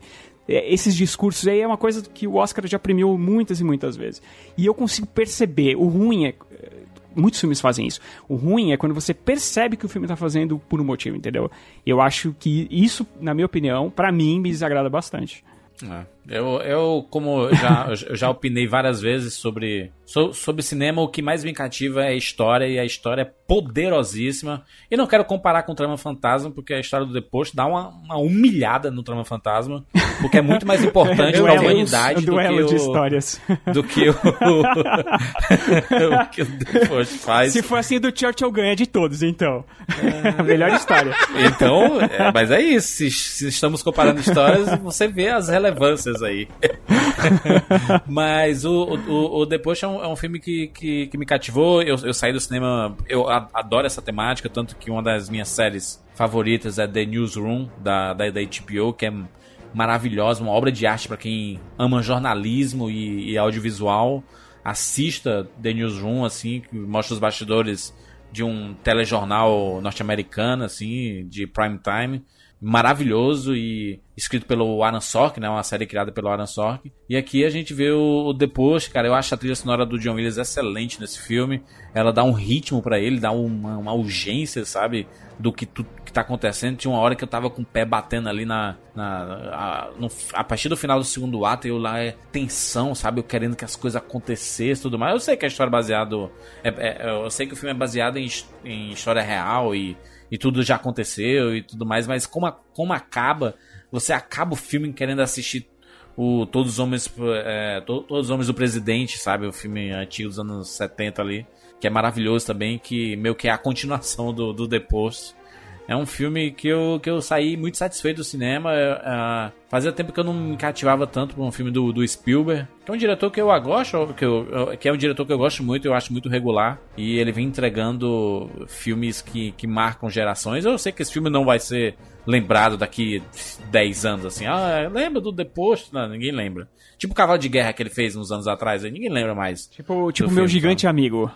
Também passa batido, sabe? Mas é, é, um, é um filme que eu, que eu saí do cinema extremamente satisfeito e, e gostei muito do. Principalmente do Bob Undercook lá, que o, o, o, o Better Call Saul, né? O, o Sol do Saul Goodman do Breaking Bad. E, e, ele, ele é um dos melhores personagens do filme aí, né? Eu também eu acho. Eu também acho. Eu uhum. também Eu acho que ele até destoa. Ele parece mais um personagem de todos os homens do presidente do que desse filme. Ele faz homenagem ao jornalismo também, aquele jornalismo clássico de, de redação, do a gente vê o jornal sendo impresso, sabe? Aquela, a, aquela cena quando o jornal tá sendo impresso, aí a câmera vai subindo, aí chega no andar de cima e tá a redação tremenda, assim, isso, sabe? Isso é genial, Acho cara. Quem viu a impressora dessa trabalhar, quem trabalhou do lado da impressora dessa, vê o prédio tremendo ali e de fato acontece quando começa a imprimir, tudo fica. Ah, Isso faz não, sentido, né? Filme... É, metaforicamente falando, né? O fato de estar tá tudo tremendo é assim, cara, agora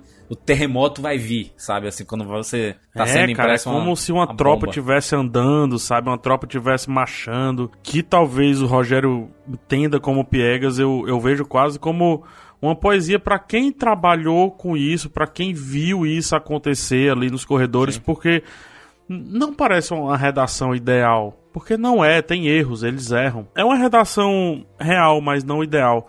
Eu acho muito próximo do que acontece nos corredores de um jornal e traz uma discussão que, por exemplo, o Spotlight não trouxe e que teve na época, com certeza teve, que é uma, uma discussão comercial. O comercial do jornal, gente, tá em tudo, tá opinando Sim. em tudo, tá vivendo em tudo.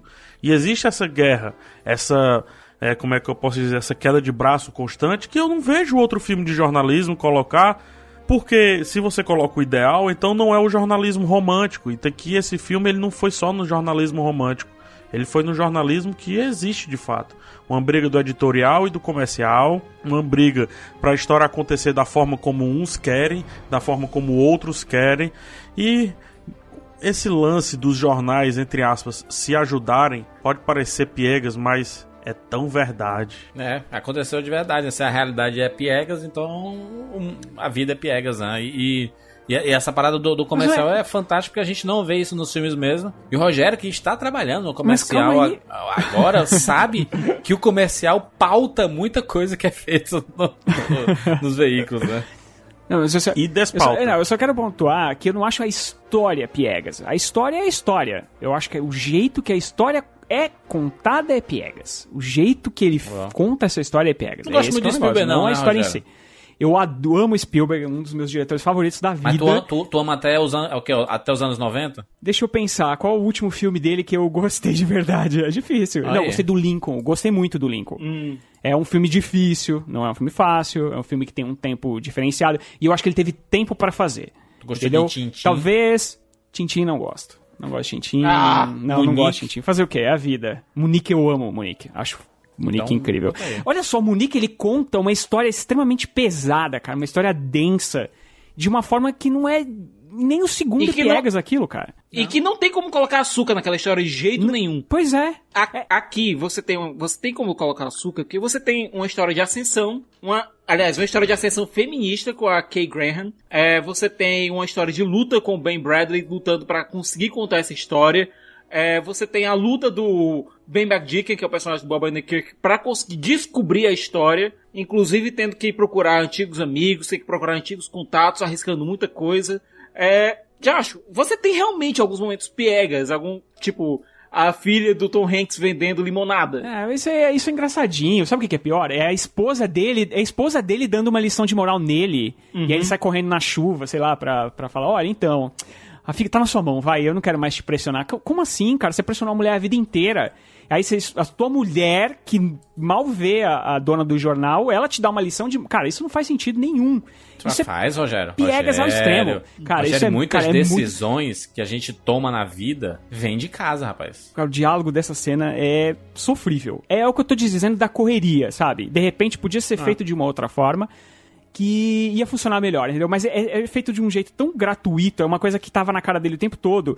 E, e a mulher. É, é que você tem que ver o diálogo em si. O diálogo é escrito, é pobre, cara. É pobre. Por um filme do Spielberg, que é um diretor classe A, A é du... para mim foi difícil de ver, sabe? Eu fui com, muito com o peito aberto, a gente assistir uma cabine de imprensa especial para os jornalistas, porque é em nome do, do, sabe, do orgulho do jornalismo. Então só tinham jornalistas, além de críticos de cinema, tinham muitos jornalistas lá e tal.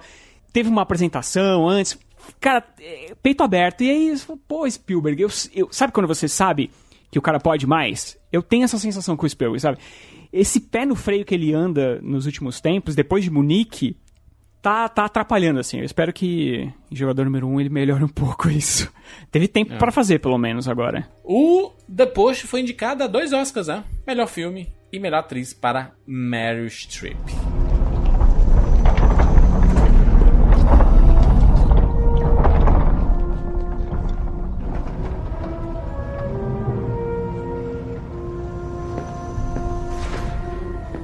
How was your trip? Fine. Who's security here? Just one moment, please. Security. Who's security? Welcome to T4, sir. Yes, sir. I am Fleming, head of security. And West Prison Mantle concerns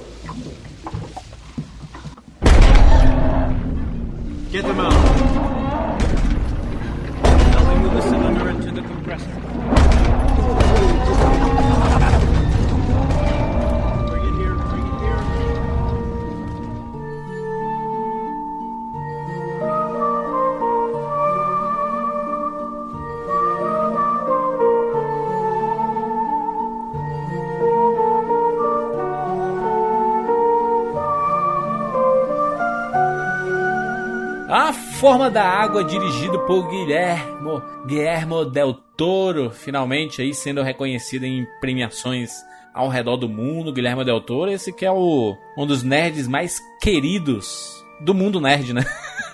é, Guilherme Del Toro é diretor de Pacific Rim, diretor dos Hellboys, quase diretor do Hobbit.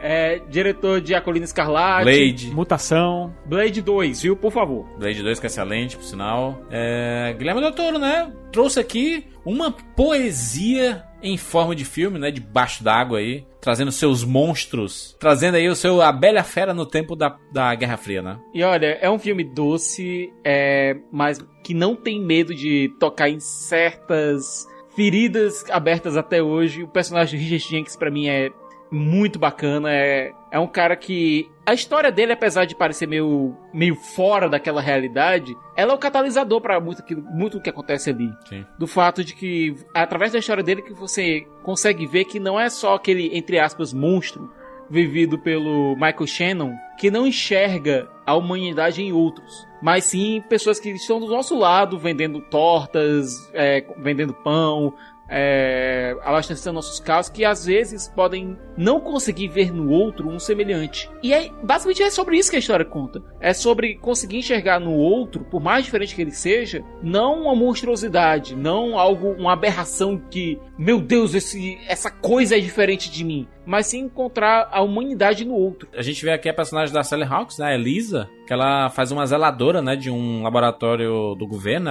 um laboratório secreto do governo. E esse laboratório é um lugar onde, né, os, os grandes políticos estavam testando um monte de armas, né, possíveis nessa Guerra Fria aí dos Estados Unidos contra a Rússia, contra a União Soviética, né, basicamente, e uma, da, uma criatura é capturada e é levada para esse, pra esse laboratório, fica capturada na Amazônia essa criatura, e é um ser, né, um anfíbio, um peixe, um bicho bizarro lá, um monstro do, do Lago Ness, e, e a personagem da Elisa, né, que é muda, né, ela não fala, mas ela escuta, é, ela acaba se afeiçoando com, com esse ser. E aí o objetivo dela é tirar esse ser das mãos do governo, desse laboratório, e libertar esse ser. Ao mesmo tempo que a gente vê uma paixão acontecendo no filme, nesta poesia de Guilherme Del Toro. E Juras, por favor, não confunda o, o monstro da Lagoa Negra, que é o que você quis dizer, com o monstro do Lago Ness. Sim, sim. O monstro do Lago Ness é gigante, é bem diferente e fica na Escócia. É um dinossauro.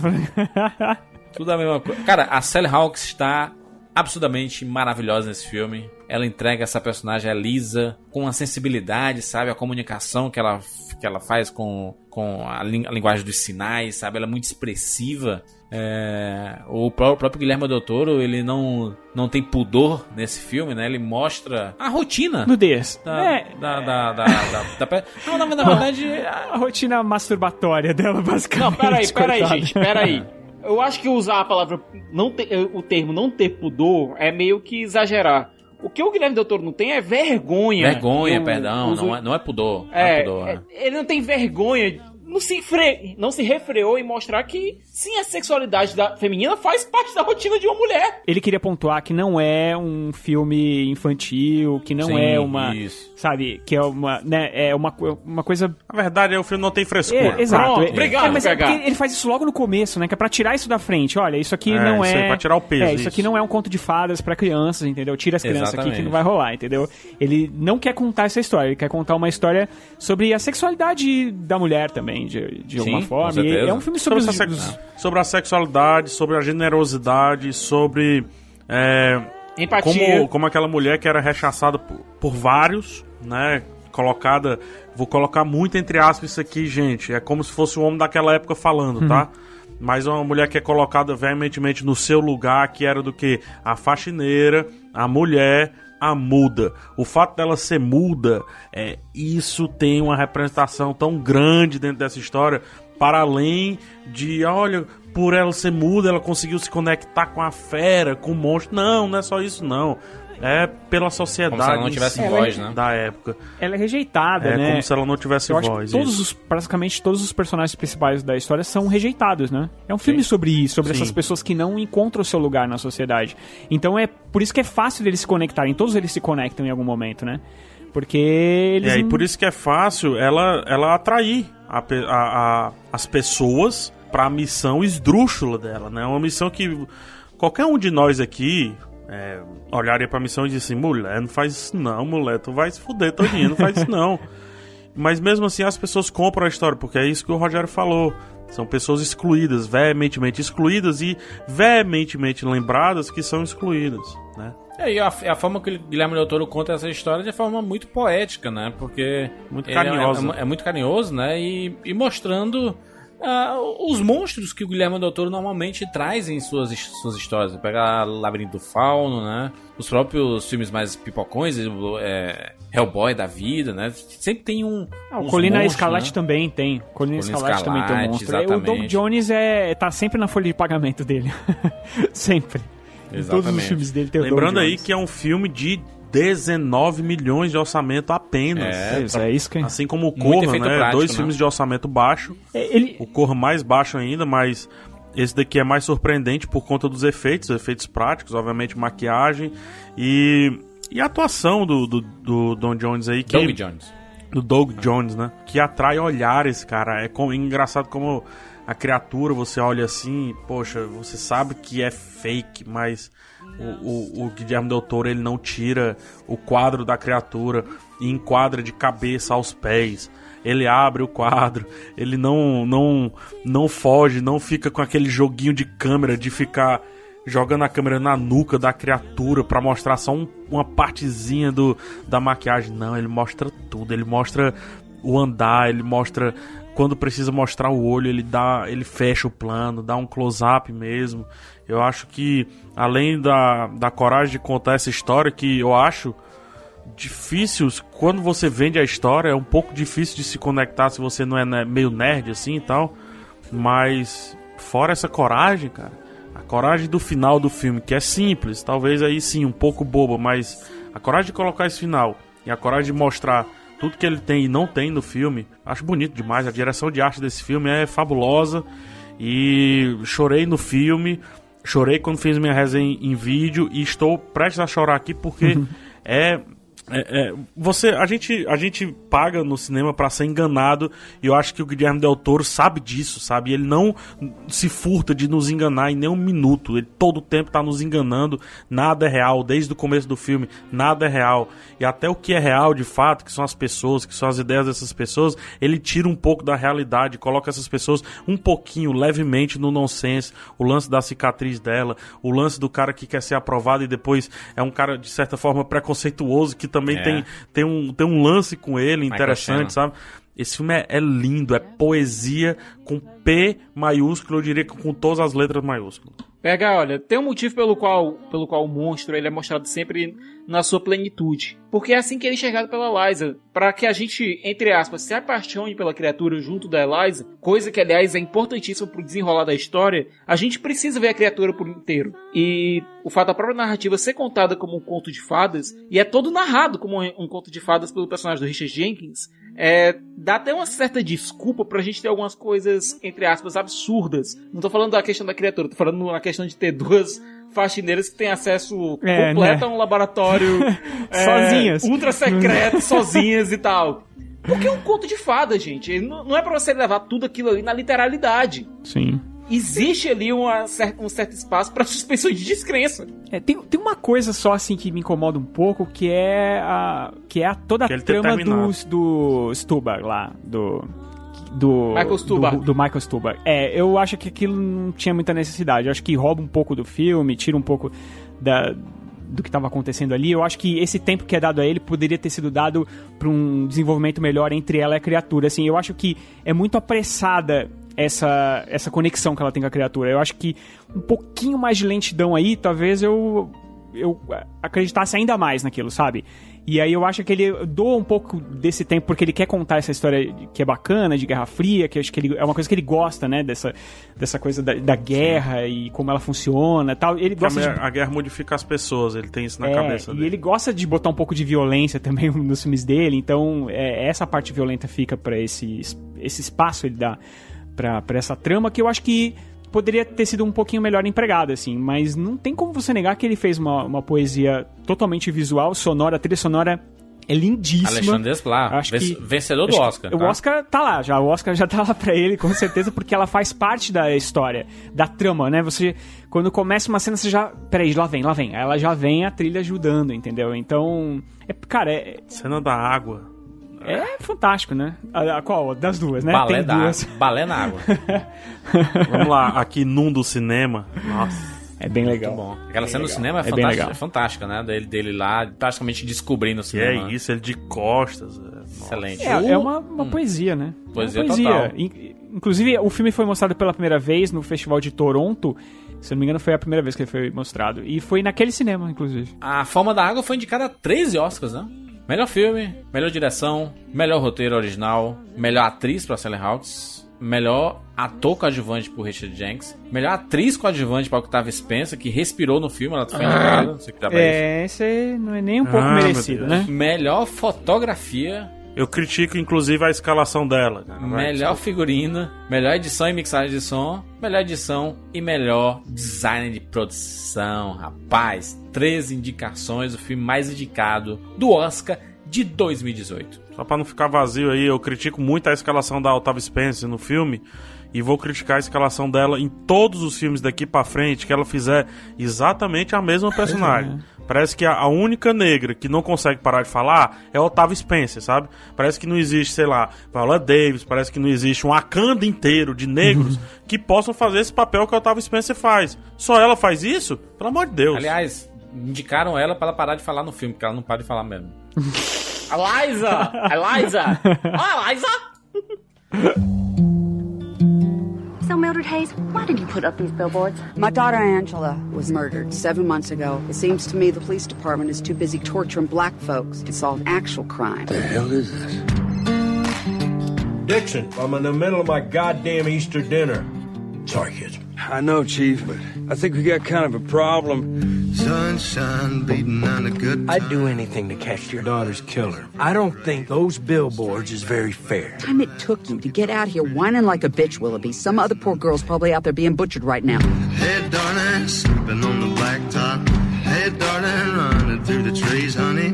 Hey, darling, leaving for the next town. Lesson my set sketches up with me. Vamos finalizar esse programa com três anúncios para um crime. Lembrando que a gente falou na ordem que foi indicado, né? Tá lá na listagem do Oscar, no, na ordem. Tu não engana não, viu, Júlio? Tu não engana não. Mas é verdade, mano. Tá lá, é a ordem. Tu engana não. Tu pode enganar. Tu pode enganar a tua mãe. mas a gente, tu não engana Mas não. tá Júlio. na ordem, ordem alfabética do Oscar, do nome em inglês, mano. Calm By Your Name, Dark Shower, Dunkirk, Get Out, Lady Bird, Panther Turd, The Post, The Shape of Water e Three Billboards Outside Irby, Missouri. Três anúncios. Aqui a gente tem uma mãe inconformada com a ineficácia da polícia em encontrar o assassino que dizer, talvez assassino seja pouco, né? O psicopata que estuprou a filha dela enquanto a filha morria e depois carbonizou o corpo. E daí, como a polícia não agia mais diante desse, dessa busca, que deveria sim ser incessante, incessante, ela vai lá e pega três outdoors num, numa estrada, que apesar de ser afastada, os carros da polícia sempre passam nessa estrada, e ela coloca, e aí, gente, vocês realmente pararam? Ô, ô xerife da cidade, e aí, parou? Quando é que o caso vai ser resolvido? Ela causa literalmente um alvoroço na cidade, mais precisamente um alvoroço na polícia, e daí entra os personagens fabulosos do Woody Harrison fazendo o xerife e o Sam Rockwell que muda do começo ao fim do filme, entregando vários tipos de personagens. Isso que eu gosto no filme, mano. Mudança. filme, né? Começa Hã? de um Que jeito filme? e termina de outro. E isso, isso é que é evolução, Siqueira. Não é o, o Daniel Day-Lewis que come, acabou do mesmo jeito que, que começou. não fala, não traz, não Ah, traz. não traz. Evolução zero do personagem. Ah, cara, não, não, não tem na. Eu adoro esse filme, Cara, eu cara. também. Nossa, e sabe qual é o negócio desse filme? É que não é só que ele muda do começo ao fim, ele muda em todas as cenas. Você não sabe o que vem em seguida, cara. Não é que você não sabe o que vai acontecer no fim, no filme. Você não sabe o que vai acontecer em seguida. É o tempo todo. E os personagens, eles não trafegam da forma como você espera. E o ser humano é assim, cara. Nós somos assim, a gente. Às vezes as pessoas esperam algo da gente que a gente não entrega, e a pessoa às vezes fica chateada. Mas, poxa, será que não é você que estava esperando algo de mim que, que eu não iria te entregar? Sabe? Isso é uma- essa dualidade que os personagens têm, eu acho inacreditável. Tanto que isso é tão marcante que as pessoas estão dizendo que o filme é racista. O que eu acho uma das coisas mais absurdas possíveis que você pode Gente, dizer. se você não se representar o, o, o- racismo e representar o- a, a desculpa ou a reviravolta de um personagem é ser racista, então quem tá dizendo falta um pouco de humanidade, porque é, o, filme debate justamente isso, se realmente a gente está apto a aceitar que os errados podem um dia ser certos. Sim. E que É, não existe 100% errado. se a gente não conseguir 100% aceitar, Os certo. cara, errados mudarem e melhorarem, Não, sei lá, né? Olha, existe uma coisa no personagem do Sam Rockwell que ele é apresentado e existe uma certa covardia do filme não ter mostrado o que realmente aconteceu ali. É, a gente só escuta os relatos de outros personagens sobre o ato racista dele. É, Tipo a vida. tipo a vida. Muitas, A gente- muitas coisas da vida a gente não vê, a gente só escuta os outros falar Exato. sobre. A gente tem que montar na nossa cabeça o que aconteceu. Que pode ser pior ou melhor dependendo da pessoa. Tipo né? que o Pelé é o melhor, É. maior jogador de todos os tempos. Não vi É, pela. que todo mundo sabe que é mentira, né? Porque Pois é. isso daí já é o Clodoaldo há muito tempo. Não vi Pelé jogar, mas também não vi o Sam Rockwell é, torturar negros durante o filme. A gente só ouviu isso, a gente só ouviu falar nisso.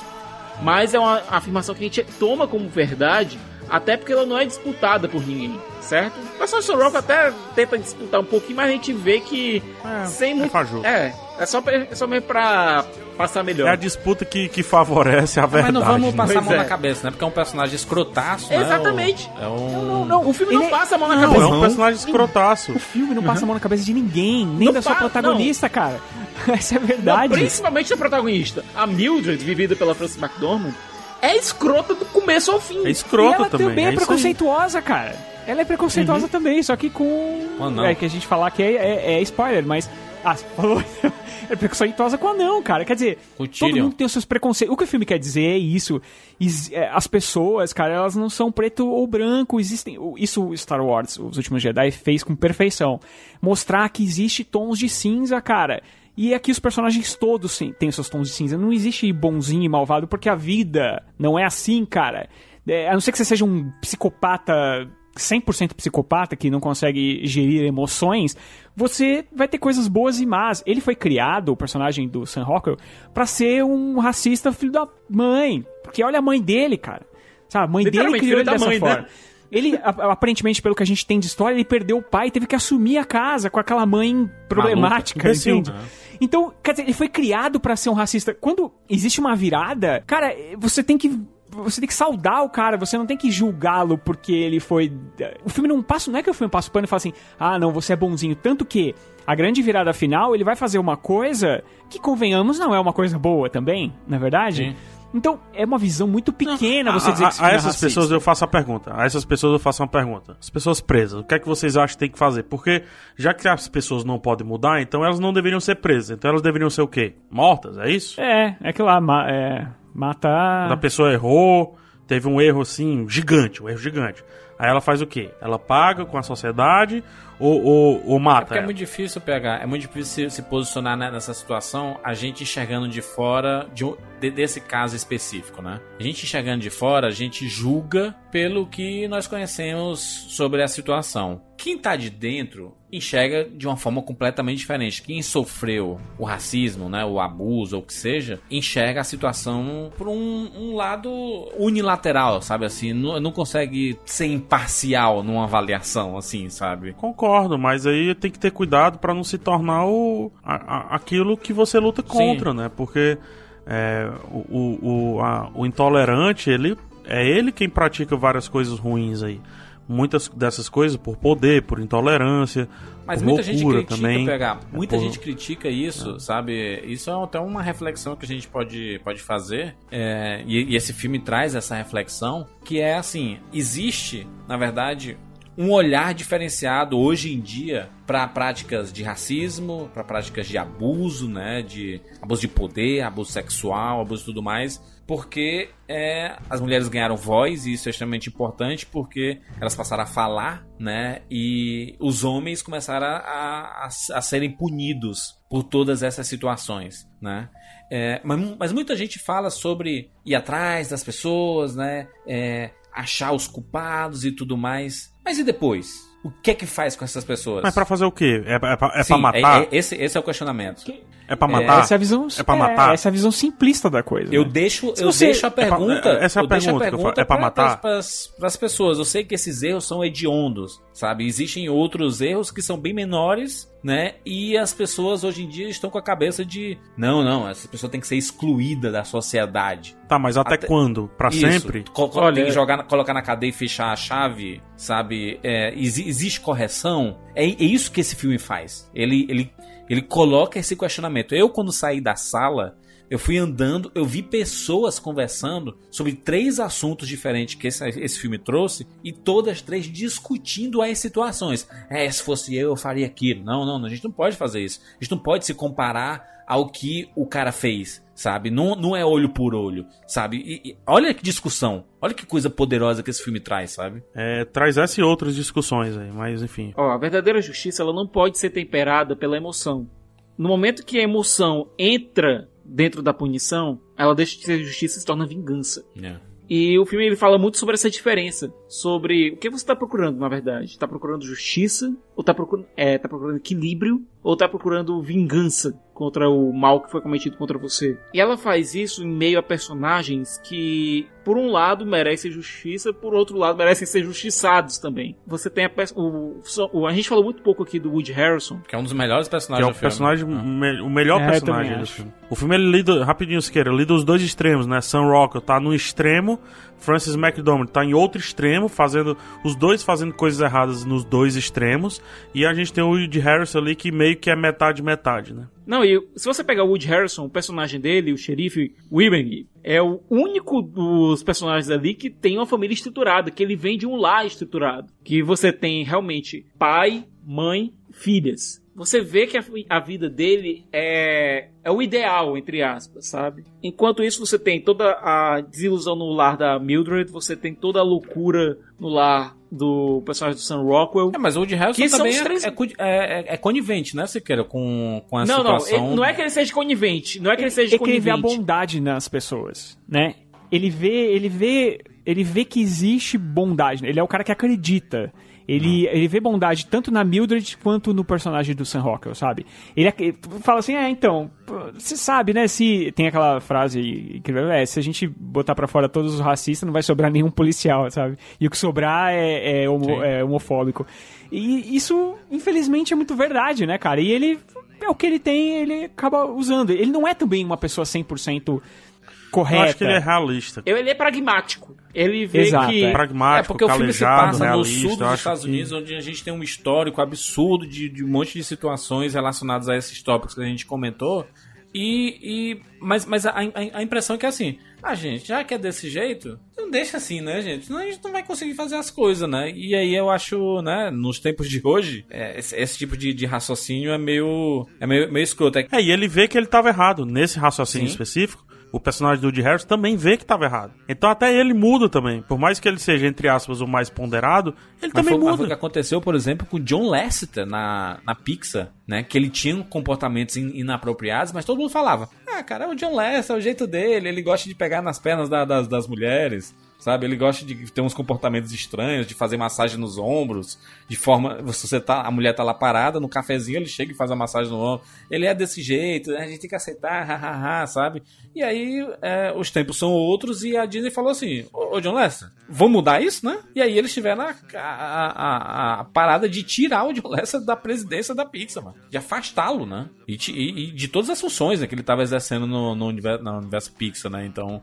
É, é Pixar e Disney, né? Que ele era o consultor criativo da, da parte da, da, da Walt Disney Animation, né? E é o presidente da Pixar, né? Então, é, é, eu acho que é interessante esse, esse, esse momento atual por causa principalmente dos acontecimentos do, do caso Harvey Weinstein. A gente viu muitos, muitas pessoas engajadas, por isso que esse filme é um dos mais fortes do Oscar, porque ele não, ele não mede palavras. Ele mostra as coisas e é duro ver algumas coisas lá. É duro a gente ver a personagem da, da. Frances Sim. que, porra, ela tem uma filha, a filha foi estuprada e carbonizada e a polícia não conseguiu resolver e meio que cagou em andou, seguiu a vida. Só que como que uma mãe que viu a filha carbonizada vai seguir uma vida naquela cidadezinha onde acontece um monte de merda Com tranquilidade. tranquilidade, sabe? Ela tem que ficar maluca mesmo. Então a Frances ficou pirada e, e decidiu ligar o foda-se, sabe? Então é, é- é difícil. E- Esse é um filme que é fácil a gente se posicionar nesses personagens, sabe? Entender o que é que cada um tá passando. É um filme extremamente violento. Ele é um soco na cara, um soco no estômago. Na verdade, você sai mal do filme. Porque ele, ele conta trajetórias diferentes. Esses três personagens da Frances, do Woody Harrison do Sam Rockwell passam por situações completamente diferentes e todas as três extremamente impactantes, cara. É, é um filme poderoso, cara. É um filme e não é por nada que é meu favorito do Oscar. Meu também. Inclusive o final, que é muito criticado, não sei porquê. É diferente também, como todo filme. Né? Como, se o filme todo é diferente, imagina se o final fosse. Eu fiquei esperando, Rogério, né? um baseado em fatos reais no final, quando a, quando a tela ficou preta. Tipo Fargo, né? Baseado Sim. em fatos reais, mas nós mudamos os nomes do protagonista e tal, não sei o quê. É, eu- eu acho o final super poderoso, cara, porque ele assina embaixo tudo isso que a gente tá falando aqui, de que as pessoas, elas não são facilmente é, detectáveis, cara. Você não. Você de repente pode achar que a pessoa é uma grande amiga sua e por trás ela tá te detonando, entendeu? Isso, a percepção que você tem das pessoas nem sempre é aquilo que ela é, entendeu? Não, E isso Rogério, é Rogério, em todos os personagens acontece. As hipocrisias da vida, Rogério, que a gente Exato. adora apontar o dedo na cara dos outros, mas na sua casa, o seu pai e sua mãe se comportam de forma homofóbica, racista, preconceituosa. Isso não é, mas é, os meus pais né, são velhos, né? É, é de outra época, De naquele outra papo, época, né? né? É, são de outra época. Todo mundo tem É, teto cara, de é vidro, poderoso. rapaz. Todo mundo tem teto de vidro. Esse filme mostra isso, cara. Que todo mundo tem um teto de vidro e que a gente tem muito que trabalhar pra melhorar ah, como a gente enxerga o mundo e as pessoas, né? O filme foi indicado a sete Oscars: melhor filme, melhor roteiro original por Martin McDonagh, que também é, é, dirigiu o filme, né? O Martin. Ah, melhor atriz para Frances McDormand, melhor ator coadjuvante para Sam Rockwell, melhor ator coadjuvante para Woody Harrelson, melhor trilha sonora e melhor montagem. Caraca, hein? Falamos aí sobre os nove filmes indicados ao Oscar de melhor filme é, desse- do Oscar de 2018, né? Obviamente que o filme que ganhar nessa categoria de melhor filme vai ganhar um Rapadura Cash específico. A gente deu uma pincelada nos noves aqui. Todos têm grandes assuntos aqui que a gente pode discutir, aprofundar. E a gente vai aprofundar daquele jeito, né? Aquele jeito que você sabe que o Rapadura Cash já faz, trazendo todas as nuances, interpretações e tudo mais. Sem, que, sem, sem querer antecipar, mas a gente vai fazer o podcast so- sobre qual filme, Tiago, você quer? É, Juras, minha aposta vai para A Forma da Água, até porque o Três Anúncios para o Crime, que seria minha segunda opção, ele não foi indicado ao Oscar de melhor diretor, que pra mim prejudica um pouco as chances do longa. Muito bem. E tu, Rogério? Três anúncios para um crime. Acredito na academia. Acredito, academia. Eu também. Tu vai acreditar na academia, eu acho que esse é mais poderoso. Vou, vou em três anúncios aí, mesmo não, não, não, faz, não tendo lógica e sentido. Não- Isso. E tu, PH? Pensando aqui, tô querendo mudar do que eu falei no vídeo, que ainda não Mas saiu, a mas gente sairá. vai fazer três produtos diferentes e são três ser apostas diferentes. Vai não, três anúncios para um crime, vai. Isso. Juras? Mas torço por Corra. Muito bem, é isso. Finalizamos aqui o nosso podcast sobre nove filmes indicados ao Oscar na categoria de melhor filme. Lembrando que ainda temos uma outra edição com todas as apostas de todas as categorias e finalizamos a nossa cobertura do Oscar 2018 com a nossa live que vamos fazer lá no YouTube, por isso se inscreve no nosso canal, que durante a premiação a gente vai ser a segunda tela. Você vai estar assistindo o Oscar 2018 e a gente vai estar comentando e reagindo a tudo que acontece, a tudo que aconteceu, se você está ouvindo isso aqui, né, no futuro, do pretérito, do passado, do presente, do, do, do coisa. A gente já, já foi, já passou, né? Já passou e tem link aqui na postagem para você assistir a nossa live, belíssima live, lá no YouTube. Deixa seu comentário aqui. Qual o seu filme favorito desses nove indicados? Qual o filme que você gostaria que vencesse? Qual o filme que você acha que vai vencer? E, e falar um pouquinho sobre as interpretações que vocês tiveram ah, assistindo esses filmes, porque são filmes, esses filmes, esse período do Oscar é maravilhoso, né? Porque a gente vê filmes completamente diferentes, trazendo temáticas completamente diferentes, discussões diferentes. Eu acho que é por isso que esse é um dos melhores períodos do ano, né? Que é trazer. É, que, é, que é o que o Oscar consegue trazer, né? Esses filmes diversos e com histórias poderosas, né? É isso! Você sabe que nós temos redes sociais, que é arroba rapadura no Twitter.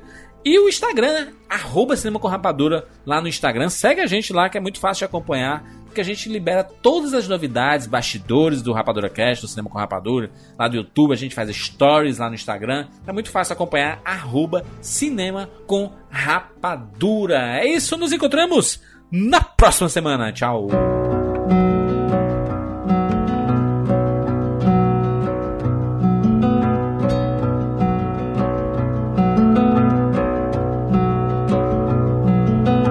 Step in front of a runaway train just to feel alive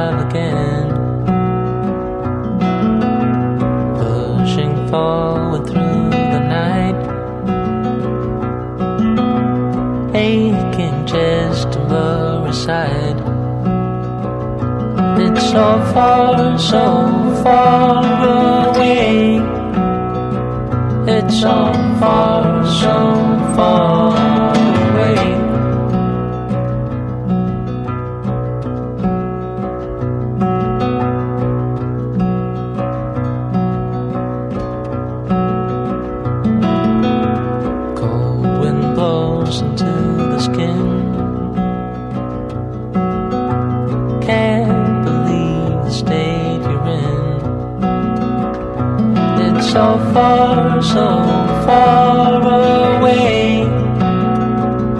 it so far, so far away? Who are you trying to impress? Steadily creating man.